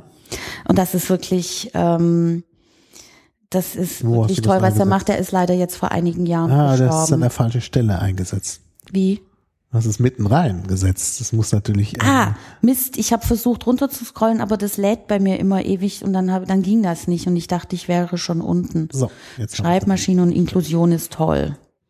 genau. Einigermaßen. Ja, das ist ein besserer Titel als, als Ja, ja. Disabilities. Es ist schwierig. Vor allem, weil wir hier ja eigentlich auch nicht nur ähm, Ja, man muss es halt alles positiv formulieren. Das muss man, glaube ich, sowieso äh, Ja. im Leben. Also negative Formulierungen sind halt immer schlecht Genau. und äh, haben natürlich auch immer was Diskriminierendes. Deshalb positiv und dann passt es auch. Genau. Das war, ähm, das war dann noch irgendwas mit denen. Nee, ich glaube, das war so im weitesten das, was in diese Richtung geht. Also das ist, ähm, das kann also tatsächlich helfen, wenn man Schwierigkeiten hat, sich auf ähm, Texte, auf das Schreiben oder auf das Denken zu konzentrieren, weil das Device einen ständig ablenkt. Ja. Dann ist man da auf einem sehr, sehr guten Pfad und das kann man durch Disziplin in der Weise einfach nicht herstellen. Ist, Ja. Jeder weiß, es ist nicht möglich. Ja, klar. Und ich finde auch, dass eben noch mit dem, mit der stärkeren Haptik, Haptischkeit und der stärkeren Sinnlichkeit durch dadurch, dass Akustik noch dabei ist, ist ähm, mh, tatsächlich ein, eine ganz andere Bedingung ist, in der man da geht, die einem auch auch auf eine ganz andere Weise hilft, sich tatsächlich gut zu konzentrieren oder rein zu versinken und unter Umständen auch die Welt um sich herum zu vergessen. Und das kann ja manchmal ganz hilfreich sein, Ja. wenn man arbeitet. Und es spricht ja auch nichts dagegen, noch einen Second Screen daneben zu stellen, weil man halt doch ab und zu noch was bei Wikipedia oder sonst wo nachschauen muss. Kann man ja machen. Ich habe mal, äh, ich erweitere mal das äh, ähm, Mhm. Kapitel, also Schreibmaschinen, Inklusion, Kunst und äh, das könnte man auch dazu nehmen, Verbrechen. Das gehört auch zur Kunst, Verbrechen. Genau. Du hast da ja mir auch ein paar Sachen erzählt, Ja. als ich äh, bei dir im Laden war, über die Art und Weise, wie man mit Schreibmaschinen halt äh, oder wie man halt Leute identifiziert über Schreibmaschinen, weil halt jede Schreibmaschine anders ist. Genau. Vielleicht kannst du dazu was sagen? Ja, da muss ich jetzt allerdings die Wikipedia, dass ich das faktisch einigermaßen richtig. Es gibt in diesem langen Typewriter-Artikel auf der Wikipedia gibt es auch ähm, das äh, unter der Kapitel Forensic Examination. Ähm, das Ding ist eine Schreibmaschine. äh, Nein, fangen wir anders an. Auf eBay, da waren wir ja heute schon mal ein bisschen, liest man jetzt ähm, immer ganz viel davon. Ah, eine Schreibmaschine, total NSA-proof, kann nicht abgehört werden, ist vollständig sicher. Ähm, leider nein. Au contraire. Die Schreibmaschine hat, jede Schreibmaschine hat einen unverwechselbaren und nicht fälschbaren Fingerprint. Das heißt, Ja. wenn ich weiß, Ja. dass diese Schreibmaschine Genau. dir gehört Ja, und ich einen Text habe, dann kann ich das definitiv identifizieren. selbst wenn man, glaube ich, kein Experte ist, kann man mit Hilfe von so, äh, allein schon die Schrift, also du siehst die Schrift, Nee, man muss schon sehr genau. ja, du hast eine Vergleichstabelle. Also ich denke jetzt Genau. an, an, an irgendjemanden, der bei der Polizei arbeitet. Der ist natürlich, in der, also der Spurensicherung macht, der ist ja nicht gleich Experte für alles. Nee. Aber der kann sicherlich ganz, also wenn er, wenn er irgendwas hat mit Schreibmaschine, kann er doch schon mal gucken, was ist das für ein Schriftbild. Da, da, da ist die Zahl der Schreibmaschinen sinkt ja schon sofort zusammen. Ja, so schlimm nicht. Also das so viele unterschiedliche ähm, Also man kann schon mal erkennen, ob das elektrisch oder mechanisch ist. Das wird wahrscheinlich relativ leicht Mhm. möglich sein. Ja, das geht vielleicht, aber wenn es eine elektrische ist und keine elektronische und ähm, es quasi eine mechanische Schreibmaschine ist, wo nur ein Motor ja. eingebaut ist, da sind die gleichen Dinger drauf. Mhm. Das ist, ähm, das hilft ein bisschen, aber das hilft nicht wirklich weiter, weil das, was hier an Buchstaben eingebaut ist, zum Beispiel wenn es von Rodin und Ransmayr ist, die der größte Typen, Typen Kopfhersteller in Europa waren zu ihrer Zeit. Dann haben die die nicht nur in eine Olympia eingebaut, sondern die haben die in unzählige Marken eingebaut. Also quasi ähm, die Marken waren auch nicht Typen Kopfhersteller Ja, aber, aber So. Viel interessanter wird's an der anderen Stelle. Das Ding, das sind Mechanik, die hat Toleranzen, auch wenn Ja, ja, die nur klar. sehr klein sind. Ja. Das heißt, ähm, welcher Buchstabe ist ein bisschen höher, welcher ist ein bisschen tiefer, welcher steht Genau. ein bisschen schräg. Ähm, wo ist der Abstand zwischen zwei Buchstaben aus Gründen, weil eben im Vorschub irgendwas oder sonst nicht ganz so. Daran kann man das tatsächlich erkennen. Und das ist tatsächlich fälschungssicher. Das ist unverwechselbar. Das kannst du nicht nachmachen. Du kannst diesen Effekt noch verstärken, indem man da hier und da irgendwie ein bisschen was anfeilt oder so, dass du das wirklich noch einfacher feststellen kannst, weil dann hat eben das A an der einen Stelle eine kleine Macke und dann weißt du, das ist diese Schreibmaschine. Ähm, aber wegkriegen kannst du es nicht. Die ist unique. Und das genau ist der Grund, warum die Russen vor ein paar Jahren ähm, die Triumph Adlers gekauft haben. Die wollten nämlich ähm, ein Kommunikationsmittel haben, das unzweifelhaft Hm. Den Rückschluss auf die Quelle ermöglicht. Das heißt, wenn die irgendwo einen Brief hinschicken, dann will der Empfänger dort feststellen können, das kommt tatsächlich vom Schreibtisch von so und so, weil die einmal persönlich zusammen diese Schreibmaschine geschrieben haben und ähm, das Muster quasi übergeben wurde. Darum geht es bei denen, um die Validierung der Quelle. Und genau desselben ähm, haben sich natürlich auch ähm, bedient sich natürlich auch die forensische Untersuchung im normalen bei der Polizei. Kann man machen. Meistens geht es da ja auch um Sachen, wo man wirklich ein Interesse dran hat, dass man vielleicht auch jemand findet, der das gewesen sein könnte. Systematisch betrieben wurde es natürlich in der DDR und in ähm, den ganzen Naja, anderen Ländern im Ostblock. Auch Und die zwar, Geschichte mit der Westschreibmaschine. Genau, es war ja eine Ostschreibmaschine im Film, eine Ostschreibmaschine, die reimportiert war, aber diese Schreibmaschine war nicht registriert. Ja, ja. Zumindest wusste man nicht, wer sie gekauft hat. In der DDR zum Beispiel wurden dann ab einem gewissen Zeitpunkt, ich schätze ab den 60er, 70er Jahren, mussten alle Schreibmaschinen, ähm, also wurde, musste man tatsächlich seinen Namen beim Kauf einer Schreibmaschine angeben, sonst hat man die nicht gekriegt. Ich nehme an, dass nebenher alle anderen älteren Schreibmaschinen oder aus anderen Quellen dann eben von den guten Freunden, der gesagt hat, hey, ich muss mal eben kurz einen Brief schreiben, kann ich mal. Ja, die äh, befreundeten IMs und so. Du kannst natürlich nicht nur ähm, das einmal so hinterlegen, du kannst auch samplen, wenn du weißt, okay, ich bin auf den angesetzt, dann gehst du halt mal hin und benutzt halt mal die Schreibmaschine. Ja, Ähm, genau, deswegen war eben auch der Import von Schreibmaschinen ähm, quasi ähm, verboten.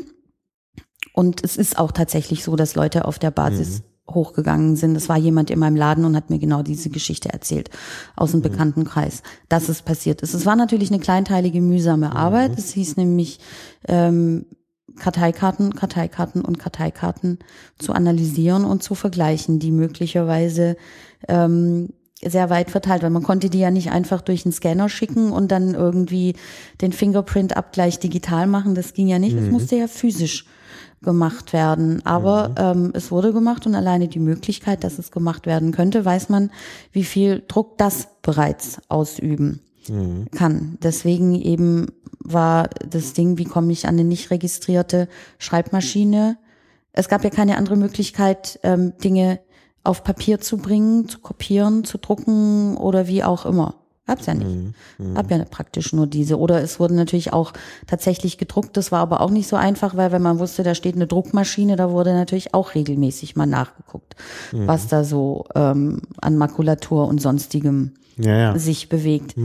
Das ähm, in anderen Ländern im Ostblock sind sie tatsächlich noch ähm, weitergegangen. Teilweise konnte man Schreibmaschinen nur auf Antrag kaufen oder musste es tatsächlich sich genehmigen lassen, wenn man eine Schreibmaschine haben wollte. Oder ähm, ich glaube, das war das Beispiel Rumänien oder Bulgarien. Da musste man dann einmal pro Jahr mit seiner registrierten Schreibmaschine antreten und ein aktuelles ähm, Sample abliefern bei der Polizei. Das war also inkludiert, wenn die wussten, du hast eine Schreibmaschine und du zeigst nicht einmal im Jahr vor, dass du sie noch hast.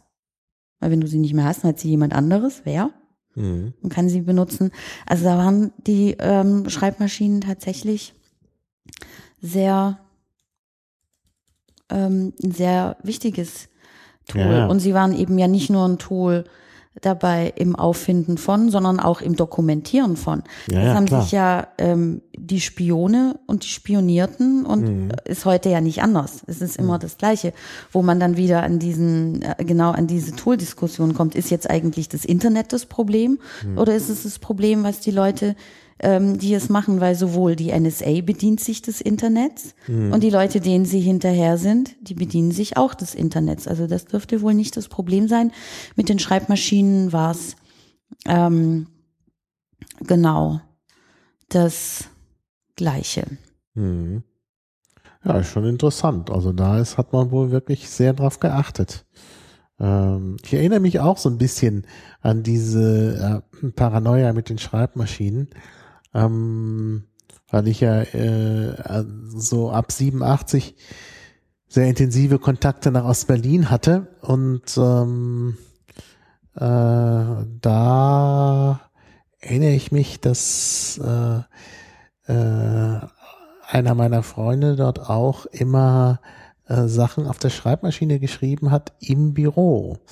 Jetzt kam aber dazu, der arbeitete beim Bund der Evangelischen Kirche, der sowieso schon sozusagen ein Sonderfall in der DDR war. Und von daher war das wohl auch nicht schlimm, äh, also weil, weil man dann auch wahrscheinlich das nicht zuordnen konnte.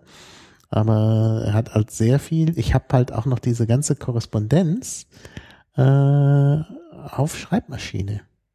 Das, das ist auch seltsam. Würde man heute gar nicht machen. Persönliche, persönliche Schreiben auf Schreibmaschine und dann eben auch noch aus der DDR. Also Mhm. ganz, ganz äh, interessant.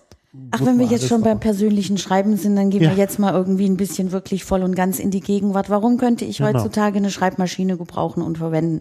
Genau, das mit dem, das ist eine Frage, die man sich stellt. Genau, aber die ist ja so leicht zu beantworten. Jeder braucht eine Schreibmaschine und man kann unendlich viele Dinge damit machen. Mhm. Ähm, dass man damit hervorragend Texte draften kann oder Mhm, eben ja Dinge, das haben wir schon mal durch. Also so dieses ganze ähm, eher ähm, professionelle lassen wir mal aus.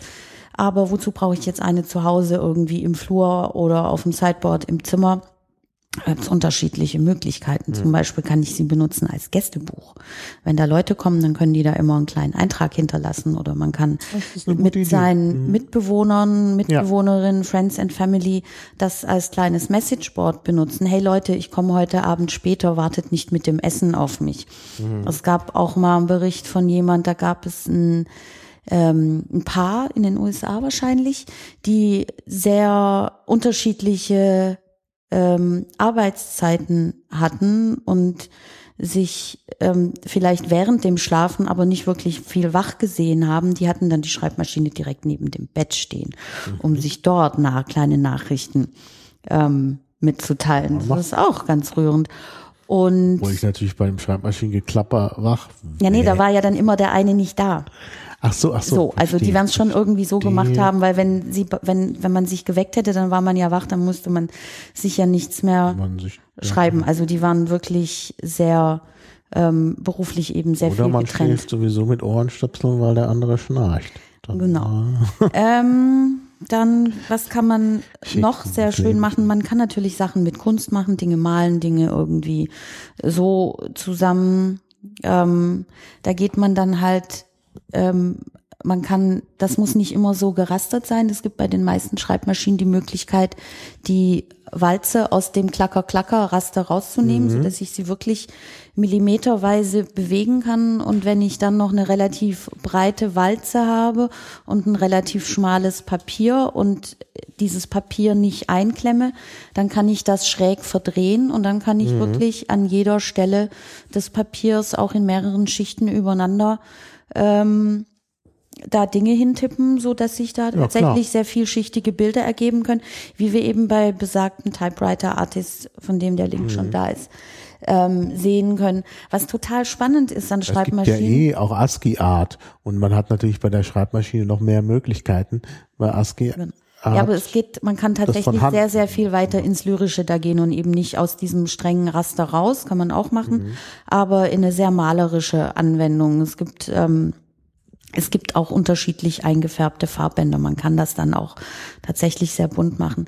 Was ein großer Vorteil von Schreibmaschinen ist, du kannst auf jedes beliebige Papier ähm, Format schreiben, solange es irgendwie in dieses Ding reinpasst. Also sowohl relativ kleine Dinge, ähm, bis hin, je nachdem, was es ist, auf relativ große. Ähm, du kannst auf Rollenpapier schreiben und dann einfach gar nicht mehr aufhören. Jack Kerouac hat so On the Road geschrieben, der hat sich das ausgedacht, dann hat er sich an seine Schreibmaschine gesetzt und hat eine Rolle reingesteckt und hat in einem einzigen Absatz 120 Feet ähm, Text abgeliefert und das war dann On the Road.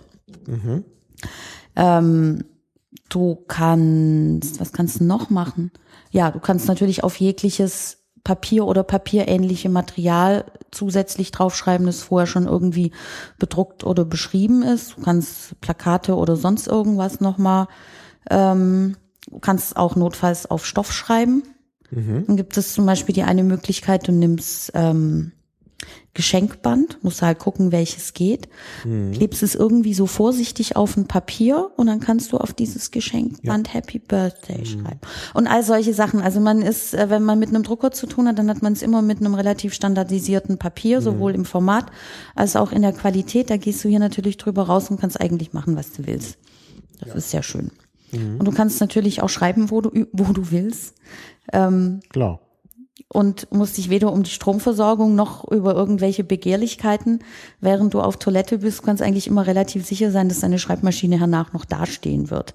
Was du dir bei anderen ähm, Geräten heutzutage eben gar nicht mehr so in dem Maß sicher sein kannst. Da wenn wir noch mehr solche Sendungen machen, dann äh, wird, wird, werden die, wird der Zugriff auf Schreibmaschinen auch steigen. Ich würde natürlich nicht, ich würde nicht mit der Valentine mich aufs Tempelhofer Feld legen und Ja, dann ja. mal irgendwie alleine in den Busch gehen und dann nach fünf Minuten wieder zurückkommen. Das würde ich nicht machen. Ich würde halt wahrscheinlich eine zerdengelte Lettera oder meine noch Okay. zerdengelte Olympia nehmen. Das lässt sich sicher machen. Ja, Ja. genau. Und ja, was kann man noch mit denen machen? Es gibt eine Menge Leute, weniger in Deutschland, aber im Rest der Welt, die ganz gezielt Typecasting betreiben. Das heißt, die bloggen, aber die bloggen eben nicht äh, an der Computertastatur, sondern an ihrer Schreibmaschine, scannen diese Texte, notfalls noch mit einem OCR-Overlay und ähm, Typecast. Typecast heißt das, Typecasting. Ja. Interessant. Ja. Äh, also die, die, die schreiben auf der Schreibmaschine und scannen das dann ein. und scannen das und dann mit oder ohne OCR. Das die einen machen so, die anderen machen so und stellen dann diese Bilddateien in ihre Internetblogs. Hm, Klar, was sonst? Und dann kann man da halt lesen, was die da so schreiben. Ah ja. Type. Typecasting, es gibt sogar einen Wikipedia-Artikel drüber.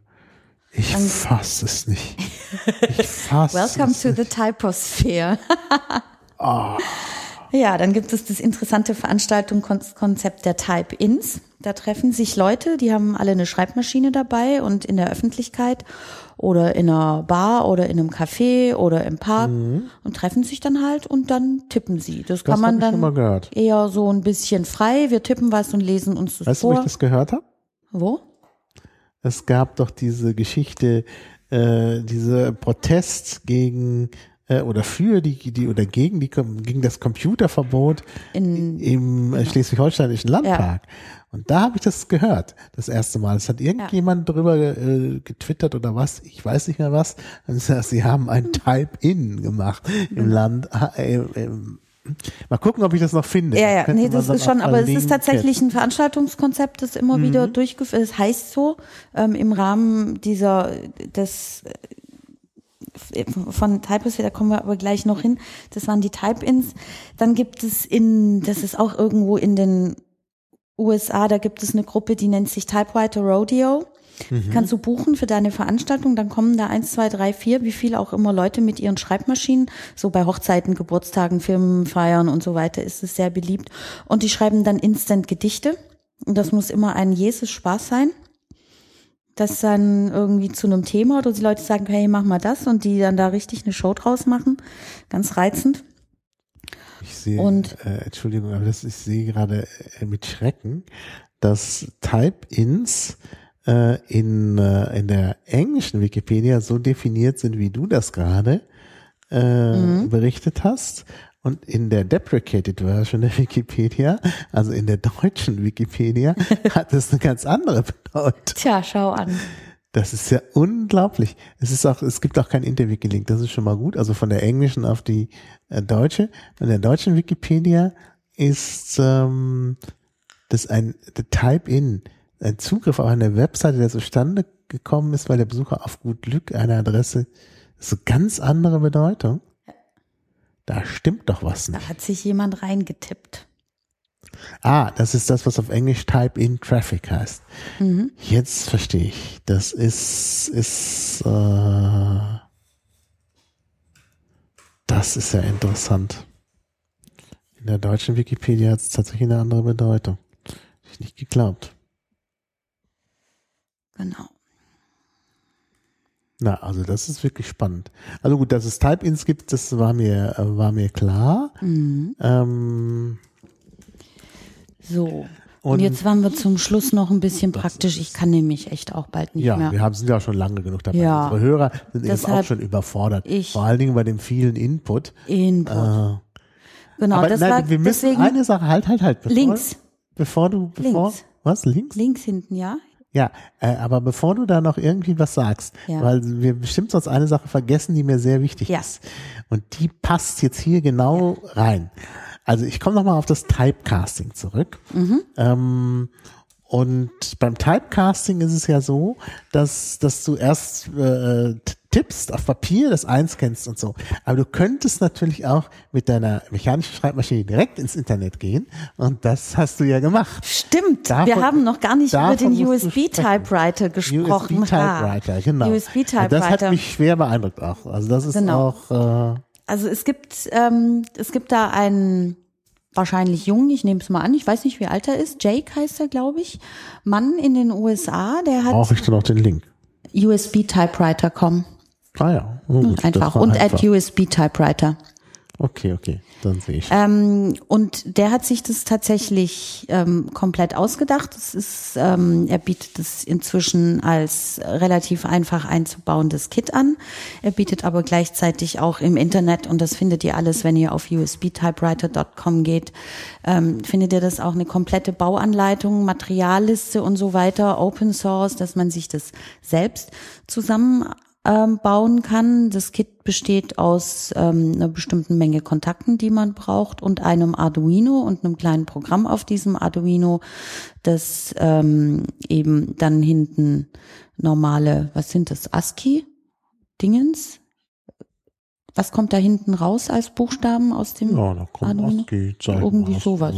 Ja, ASCII also- Plus. Also nicht nur ASCII, sondern auch diese ganzen Sonderzeichen, die auch noch auf der Tastatur Genau, werden wahrscheinlich kommen auch, auch raus. zum Teil Also, rauskommen. Ähm, es kommt halt, ähm, es sind ja nur die Tasten da, die sind alle belegt. Bei Computern sind die mehrfach belegt. Egal. Auf jeden Fall, man baut das Ding ein. Es ist teilweise ein bisschen einfach und teilweise ist es ein bisschen frickelig. Es sind ähm, es sind ähm, fest eingebaute, ist ein fest eingebautes Kontaktboard mit ähm, in dem Fall Goldkontakten und Magnetkontakte involviert und dann geht es eben durch den Arduino. Hinten kommt ein USB-Anschluss aus, den steckt man in seinen Computer oder sein Tablet, also in jedes Gerät, das ein Tastatur-Input verarbeiten kann. Und dann schreibt man einfach. Mein schönster Moment war, als ich das alles so zusammengeklöppelt hatte und den ähm, Arduino ähm, kalibriert. Man muss ihn dann natürlich kalibrieren, weil er weiß ja nicht, wo, an welcher Stelle der Schreibmaschine, auf welchem Kontakt welches Ereignis stattfindet. Also sagt er, was ist denn die Taste A? Und dann drückt man die Taste A und das macht man bis alle Tasten durch und dann hat man sich vertippt. Fängt man wieder von vorne an. Das heißt, man braucht das nicht mal, man braucht nicht mal die Schreibmaschine auseinanderzunehmen. Wenn ich das nee. hier richtig sehe, nee. hat er dieses Ding einfach drunter geklebt. Genau, das wird unten, ähm, da werden unter der Maschine werden tatsächlich die Buchstabentasten, die ähm, durch unten an der Maschine parallel verlaufende mhm. ähm, Verbindungen. Ähm, die sind auch total gerastert. Die sind eben von der Dimensionalität her bei der einen ähm, Firma ein bisschen mehr so und ein bisschen mehr so. Und da hat er eben die Contact Boards, die genau diese Dinger machen. Wenn man sich selber zusammenbaut, nimmt man kein Contact Board und irgendwie sowas auf Papier aufgebrachte Kontakte, sondern setzt da wirklich für jede einzelne Taste einen einzelnen Kontakt. Ähm, und die werden dann eben da unten abgenommen. Das ist übrigens der Moment, als ich festgestellt habe, dass die Olympiaschreibmaschinen ähm, von den 30er Jahren bis in bis 1980 irgendwann aus der mittleren Größe, dass die alle unten genau die gleiche Mechanik drin haben, weil dieses Kontaktboard sowohl bei der ähm, Progress von 1932 und bei der Olympia SG 9 von 1975, SM9 von 75 passen würden. Tatsächlich eingebaut habe ich es in der Optima Elite von 1953 hergestellt in der DDR. Mhm. Daran sieht man das nämlich tatsächlich, diese mechanische Stabilität, die sich in denen abspielt. Genau, das ist das. Und für die anderen Tasten, ähm, die Shift-Taste, die ähm, Leertaste, die Rücktaste braucht man, hat man eben Magnetkontakte, weil die nicht so klar und eindeutig, weil die ein bisschen frickelig und quer, kreuz und quer durch die Maschine laufen. Dann hat man ein bisschen damit zu tun, diese Magnetkontakte irgendwo so anzubringen, dass sie tatsächlich auch funktionieren. Das ist auch nochmal ganz lustig. Ja, und dann steckt man ein, habe ich gemacht und dann dachte ich, hm, mal gucken, ob das jetzt wirklich funktioniert. Eingesteckt und dachte, okay, ich fange gleich richtig an. Habe dann bei dem Device das, ähm, den Passcode mit dem USB-Typewriter eingegeben und die, das, was ich als Enter-Taste definiert hatte, dazugegeben und zack, dann war ich drin. Es war toll. Genau. Und ja. ähm, der Arduino greift dann eben auf den kompletten Zeichenvorrat von dem jeweiligen Device zurück ähm, und benutzt dabei auch die gesamten Alt- und Alt-Shift-Layer, wenn man die ähm, deshalb muss man immer gucken, ob man jetzt gerade auf einem Android-Gerät zugange ist und das Ad auf dem Q benutzen muss oder ob man auf einem Apple-Gerät zugange ist und das Ad auf dem L benutzen muss. Aber wenn man das ja, einmal kapiert hat, dann ist es eigentlich ziemlich super und das macht wirklich einen großen Spaß. Ich hatte dann eine Aktion bei 48 Stunden, wo also genau die Leute mir da ähm, Texte in die Maschine texten konnten, die dann gleichzeitig auf einem Papier getippt wurden. Das haben die Leute auch gesehen und ich habe denen auch erklärt, ähm, dass das gleichzeitig ins ähm, Internet geschrieben und getwittert wird und Sie könnten mal hier auf das, die kleine Twitter-Wall,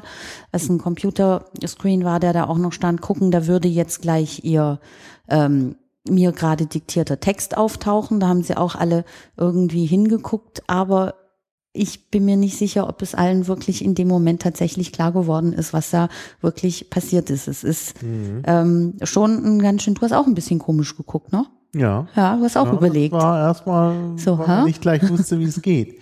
ja. Ich meine, jetzt, wenn man sich das anguckt, ist natürlich klar, dass man das leicht umsetzen kann. Aber zunächst mal denkt man sich, hä? Wie, wie kriegt sie das denn hin? Ähm, ja. Es ist ja auch das, das ist ja auch das Problem, dass man mit dieser äh, dass nicht alle Tasten da unten entlang gehen. Also zum Beispiel gerade bei den bei den Kombinationstasten. Also wenn du zum Beispiel Umschalttasten drückst und so. Naja, dafür hast du eben die Dafür hast du die. Magnete. Ja, ja, das äh, war Ja. mir dann, das hast du mir dann auch gleich gezeigt. Genau. Also ich habe dann zuerst die Magnetkontakte gesehen, hat mir dann gefragt, da habe ich dann umgekehrt gefragt, wie geht der Rest? Ja, ja ich bin gerade noch mal bei diesen diese ganzen Conversion Kits sind alle ausverkauft.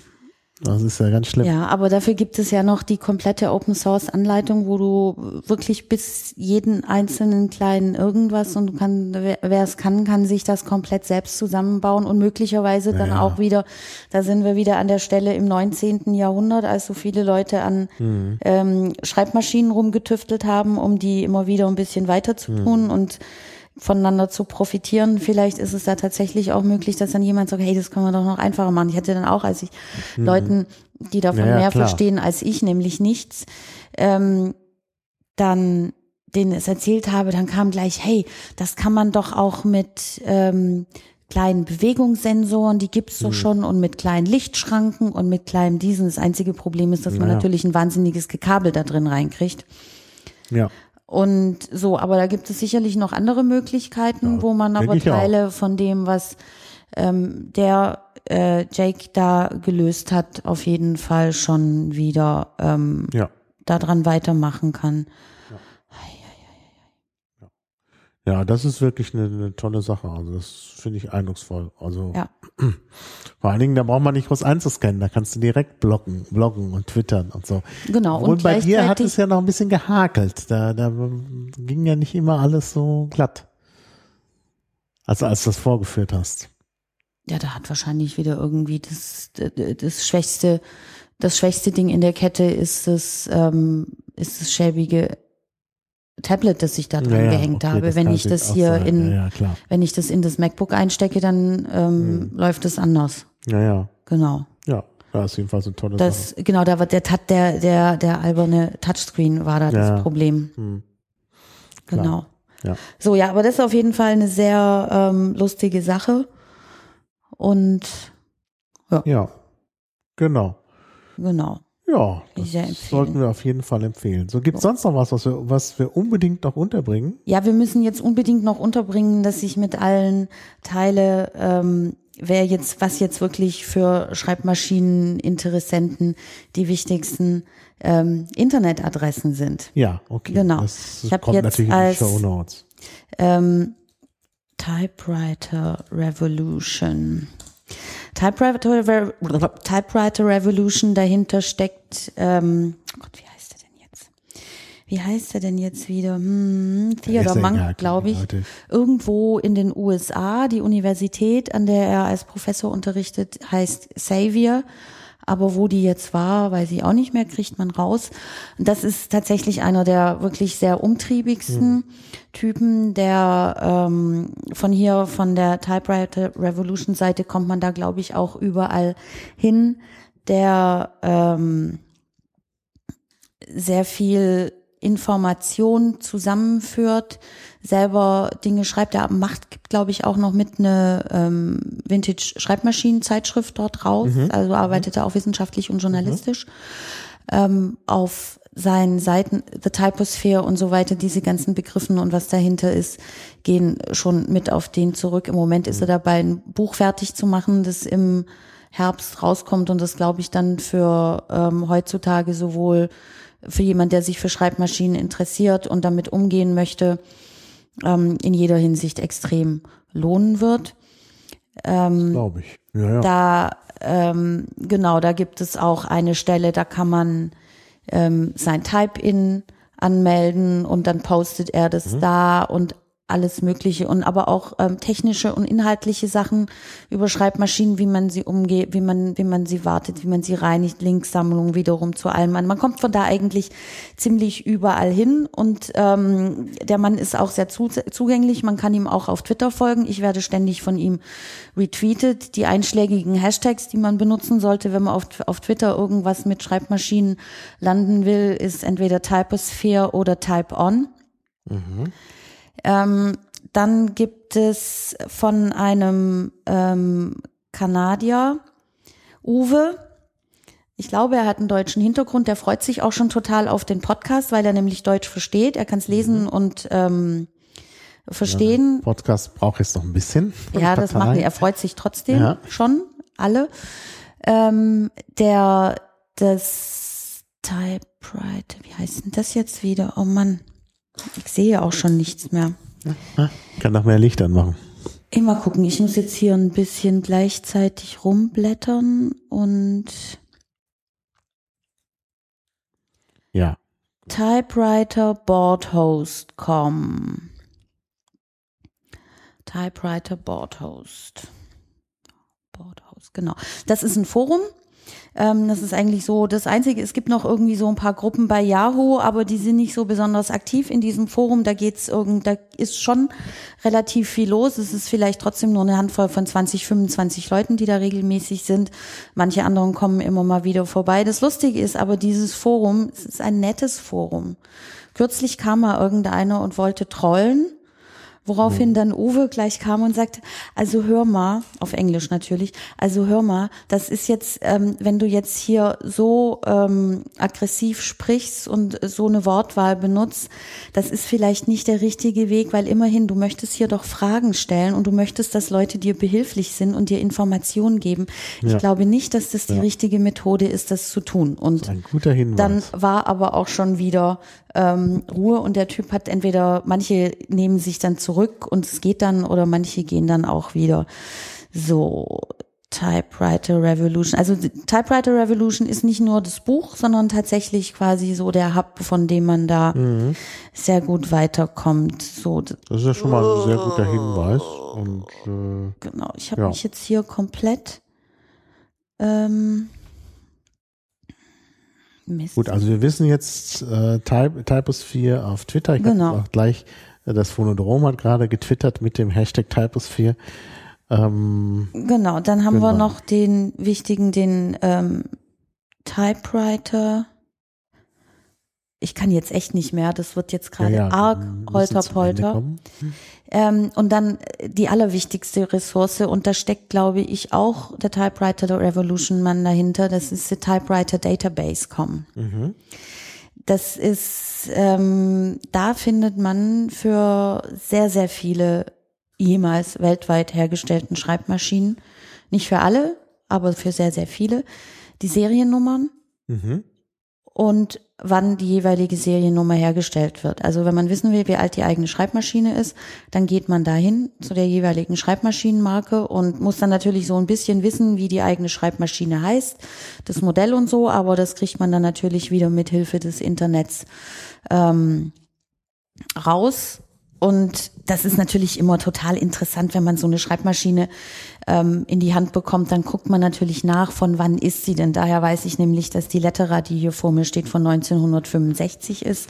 Ah ja. Daher weiß ich, dass die. Ähm, wollte ich dich eigentlich auch fragen, wo du die ganzen Informationen her hast. Na, teile ich ja alles. Jetzt wissen genau. wir es, genau. Typewriter Database, dann da siehst du dann halt auch. Ähm, Denn du sagtest das so, ja, und das ist dann das Gehäuse, äh, Gehäuse von, von äh, dem und dem Designer. Habe ich mir gedacht, meine Güte, wie kommt man an diese Informationen? Ne? Ja. Genau, und ähm, den anderen hatte ich, glaube ich, schon erwähnt, das ist der Mann in Australien, das heißt Oz, Typewriter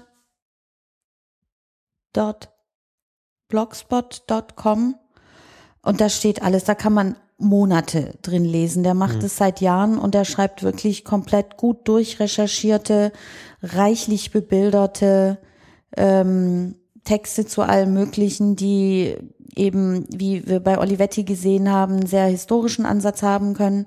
Ähm, oder aber auch sehr oft einfach, dass so, ich habe mir jetzt mal die Torpedos vorgenommen und habe die jetzt alle mal ausprobiert und erzähle euch jetzt mal, was an der einen gut und was mhm. an der mhm. anderen schlecht ist. Oder ähm, so, also so auch eine sehr, sehr große Bandbreite und das ist auch total interessant. Wobei ich mich frage, wie kann man die alle ausprobieren?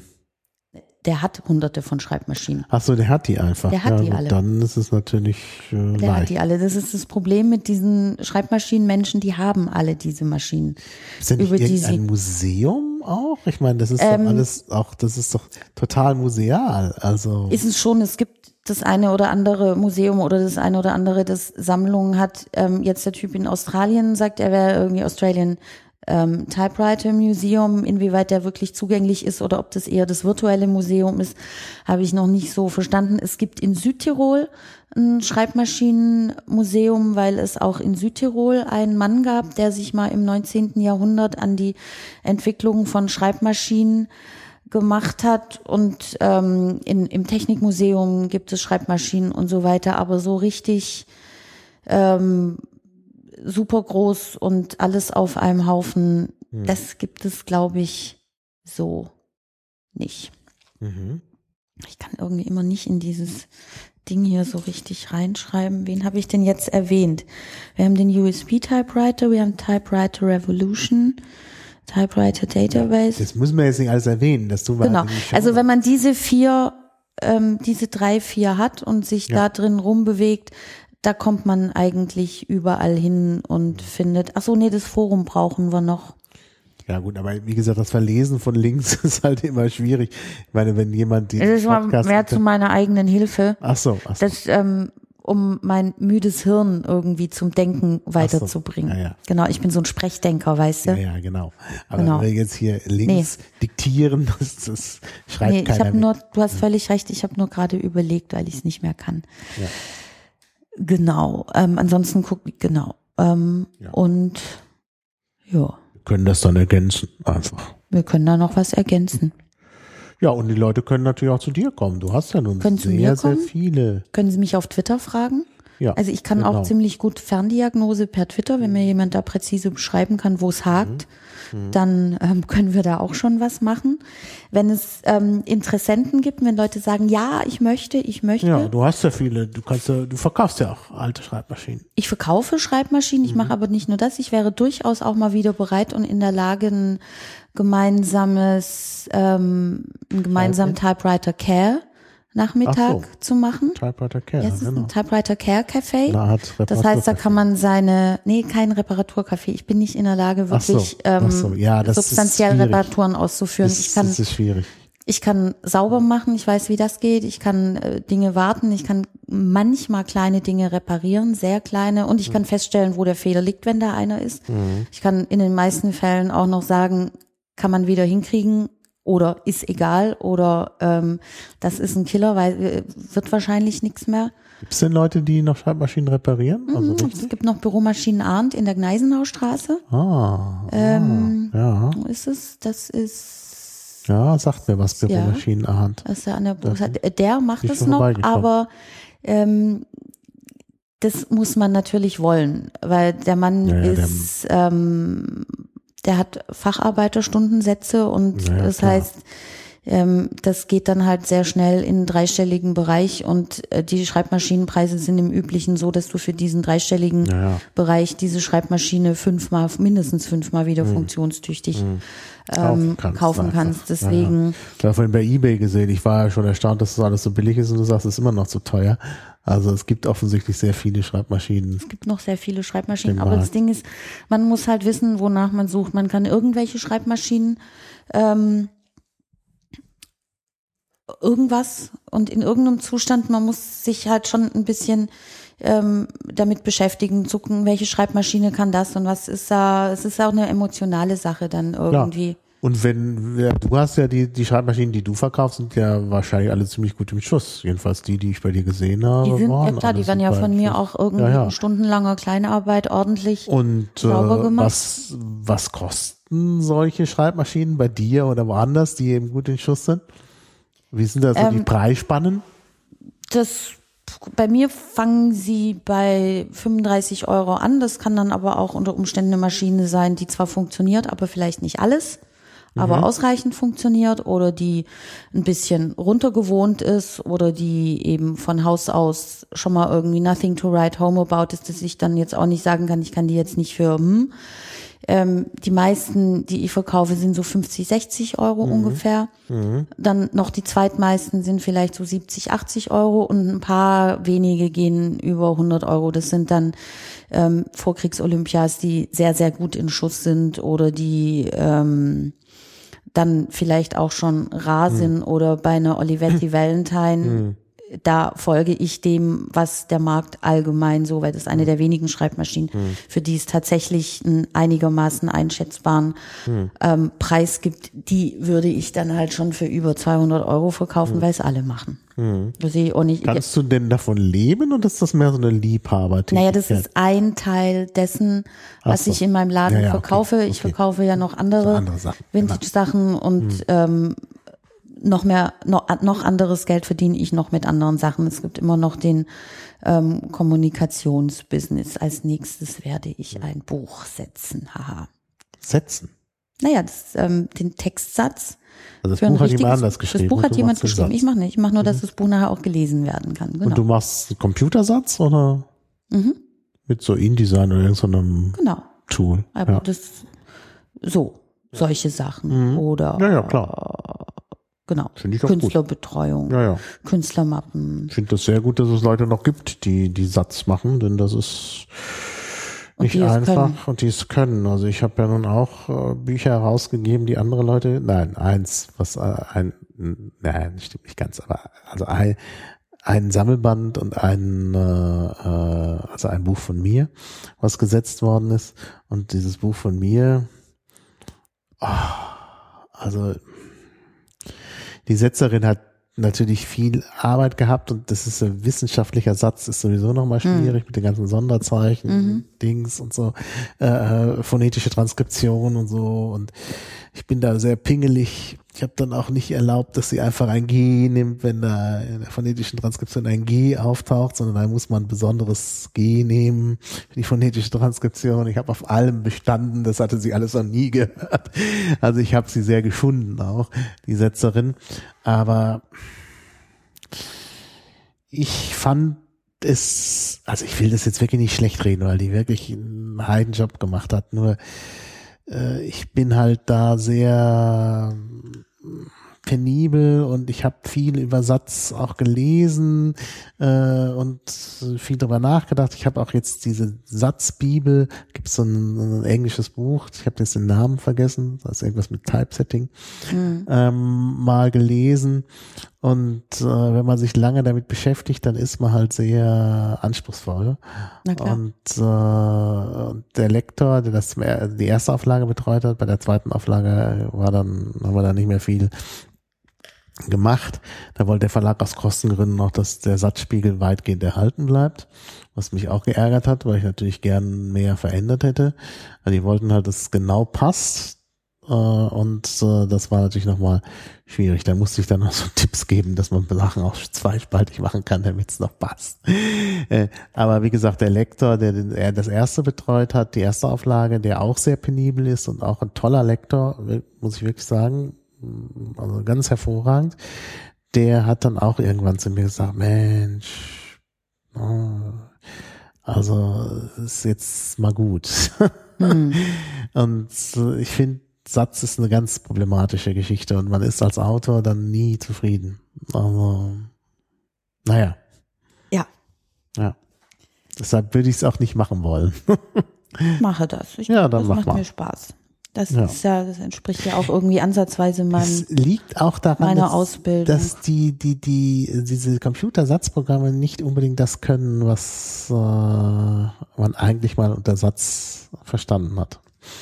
Ähm, Ja, die also- Computersatzprogramme können das sehr wohl, aber man muss, muss wissen, wie man sie dazu Ja. kriegt. Dass sie das Ja. auch, das fängt schon allein dadurch, damit an, dass wenn du eine Times New Roman aus dem normalen Vorrat deiner, Ja. deines Computer nimmst, da kriegst du halt keinen Satz zusammen. Und wenn du dich nicht einmal eine Stunde zumindest damit beschäftigt, wie tatsächlich ein Satzspiegel und warum ähm, konstruiert wird und du den dann eben da auch wieder nach, dann hast du halt einfach nur irgendwie eine rechteckige Fläche mit Text, die sich irgendwo auf einem Stück Papier befindet, aber so sieht's dann halt auch aus. Und ähm, Ja. solche Sachen, das ist, das ist nicht viel, das sind immer noch ganz genau die gleichen Regeln, die ähm, im Bleisatz und Ja, ja. im Ja, nur verschiedene Sachen werden halt nicht richtig gemacht. Zum Beispiel, äh, wenn du phonetische Zeichen nimmst, äh, dann äh, ist es halt so, dass natürlich auch die Strichstärken und so angepasst werden müssen. Wenn du einen umgedrehten Buchstaben hast in der phonetischen Transkription, also sagen wir mal ein umgedrehtes E oder ein umgedrehtes Y, äh, dann muss natürlich, müssen natürlich die Strichstärken verändert werden, weil das Zeichen halt andersrum auch. Selbstverständlich, aber an der Stelle da hört's du, dann auf. Nee, da hört weil nicht, halt, nein. weil halt die, die, ja, nee, Nee. also das ist ja meine Erfahrung, weil halt dann Ja, aber da gibt es irgendwie doch eine einfache der Verlag, Lösung. Was? Was ist denn dann die einfache Lösung? Der Die Verlag hat, einfache Lösung ist, einmal irgendwie Summe X Geld ja, zu nehmen. der Verlag aber nicht. Ja, Der Verlag sagt, dieses Buch muss in dieser Schriftart gemacht werden, weil wir diese ganze Reihe in dieser bescheuerten Schriftart gemacht haben. Diese bescheuerte Schriftart hat aber keine phonetischen Zeichen in vernünftiger Weise. Ja? Und dann, dann Genau, wird halt gefummelt mit, mit InDesign und Buchstaben umgedreht und dann sehen sie halt blöd dann aus. sieht's halt genauso aus. Und dann denke ich mir, wie kann das sein? Nee. Und das ist natürlich jetzt exakt kein typografischer Ansatz. Ja, das ist ein, nicht der das ist typografische ein Ansatz, betriebswirtschaftlicher Ansatz oder ein Marketingansatz und Genau. der funktioniert an solchen Das Stellen natürlich einfach immer sieht man's. exakt Der nicht. größte Feind ist immer die Betriebswirtschaft. Natürlich. Jetzt haben wir es. Genau. genau. Deswegen habe ich ja auch Betriebswirtschaft studiert, damit ich das genau und richtig verstehe und das ähm, zukünftig immer gut, Gut, umschiffen kann. dass du das hinzugefügt hast. Ich wäre nämlich jetzt, hätte nämlich sonst ausgeholt, hätte noch so richtig gebasht. Nee, kannst du ruhig machen. Ich habe Es ist Wahnsinn. Also ich einfach, habe ja. Betriebswirtschaftsderivat studiert, das hieß nämlich Werbetechnik und Werbewirtschaft, Werbewirtschaft und Werbetechnik. Und ich habe das damals schon mit dem konkreten Ziel Mhm. studiert, nicht um später in Werbetechnik und Werbewirtschaft zu arbeiten und irgendwie Mhm. Produktioner oder Kontakter oder sonst irgendwas. Das war BWL für Werbeagenturen, haben wir das genannt. Ja, ja. Sondern ich habe immer gesagt, ich möchte wissen, wie das Ganze funktioniert, Ja, genau, das um es man. hacken zu können, Ja, ja. um es anwenden zu können, aber um damit umzugehen und spielen zu können und um es eben nicht böse machen, sondern ähm, zu verstehen, was da eigentlich los ist. Genau. Und das, Das zahlt sich bis heute ist aus. genau der Punkt. Das, das muss man auch machen. Denn ich meine, es ist so viel falsch. Also zum Beispiel Kindle ohne Trendzeichen, das habe ich schon mal in einem anderen Podcast erwähnt. Wie kann man das machen? Wie kann man äh, elektronische Bücher veröffentlichen, wo es keine Worttrennung gibt? Im Englischen fällt das nicht so auf. Ist auch schlimm, aber es fällt nicht so auf. Aber im Deutschen mit den langen Wörtern. Und dann haben sie noch Blocksatz äh, als Default eingestellt. Es sieht einfach so schrecklich aus. Selbst wenn man den Blocksatz abschaltet, was man manchmal kann, auch nicht immer, dann sieht es trotzdem noch blöd aus, wenn da so, so Lücken am Rand sind. Also nur weil sie keine Worttrennung haben. Obwohl das Worttrennungsding kein Problem ist. Die ästhetische Ebene ist da noch komplett zu vernachlässigen. Das ist tatsächlich, dass die Lesbarkeit darunter ich extrem kann es leidet. nicht lesen. Nein, also weil, weil ich immer diese Lücken sehe und dann, dann hakt sich das fest und dann kann ich nicht flüssig lesen. Aber gut, wir schweifen sehr ab. Äh, gibt's noch was Wichtiges, was du unbedingt loswerden willst? Denn sonst, wenn man so viel Ähm. abschweift, ist das ein gutes Zeichen, dass man zum Schluss kommen soll. Genau, das, äh, nee, ich komme, ne, ähm, nee, ich weiß jetzt auch nichts mehr. Wir machen dann bei Gelegenheit nochmal eine, eine Nachfolgesendung vielleicht. Das Thema ist doch wahnsinnig interessant. Da können wir nochmal irgendwann einen Und äh, das eine kann ich noch sagen, also wenn, wenn jetzt Leute tatsächlich zugehört haben in Berlin oder wie auch immer, die sagen, hey, lass uns irgendwie ein schickes Type-In zusammen machen, Ja. die tatsächlich Lust haben, sich zu treffen und ähm, man kann da ganz unterschiedlich und das auch ein bisschen, ähm, man kann es in einer kleinen Gruppe machen, man kann es aber auch wirklich als, als Veranstaltung aufziehen und gucken, Ja. dass ein bisschen mehr Leute, wenn da jemand Lust dran hat, dann freue ich mich sehr, weil mir wird das alles immer zu viel, das alles irgendwie alleine und Zeug und Krempel und so, das ist, ich Ja. kann das nicht alles. ja. Aber Lust habe ich Ja. dazu. Genau. Gut. Also Aufruf zum Type-In. Du könntest dann auch Schreibmaschinen zur Verfügung stellen. Ich könnte dann auch Schreibmaschinen zur Verfügung der stellen. Tag Genau, im Moment habe ich noch, glaube ich, so 40, also fast keine. 40. Boah. Mhm. Ja, da könnte man Ich glaube, davon sind zwei Drittel, ähm, nee, ein Drittel davon ist möglicherweise ein bisschen schwierig, aber ich habe durchgezählt und dachte schon, okay, es sind ja doch noch welche da. Ja, sehr schön. Also das ist auch ein schöner Schluss. Aufruf zum Type-In. Tippen wie Anno dazu mal. Ja, ganz herzlichen Dank. Ich bedanke mich. Ja, auch danke an die Zuhörer, die live dabei waren und sogar interveniert haben. Robert H. zumindest, fand ich nett. Und andere hören jetzt noch, äh, hören es ja danach und können dann auch nochmal die Kommentarfunktion nutzen, finde ich immer ganz toll. Äh, weiterempfehlen und äh, ja, konstruktive Kritik ist auch immer gerne willkommen. Äh, ja, das also alles, ich freue mich jedenfalls. Wir machen das ja alles auch für das Feedback. Ja, dann ja. sage ich mal Tschüss. Ich auch. Tschüss. Type on. Type on, genau. Schönes Motto.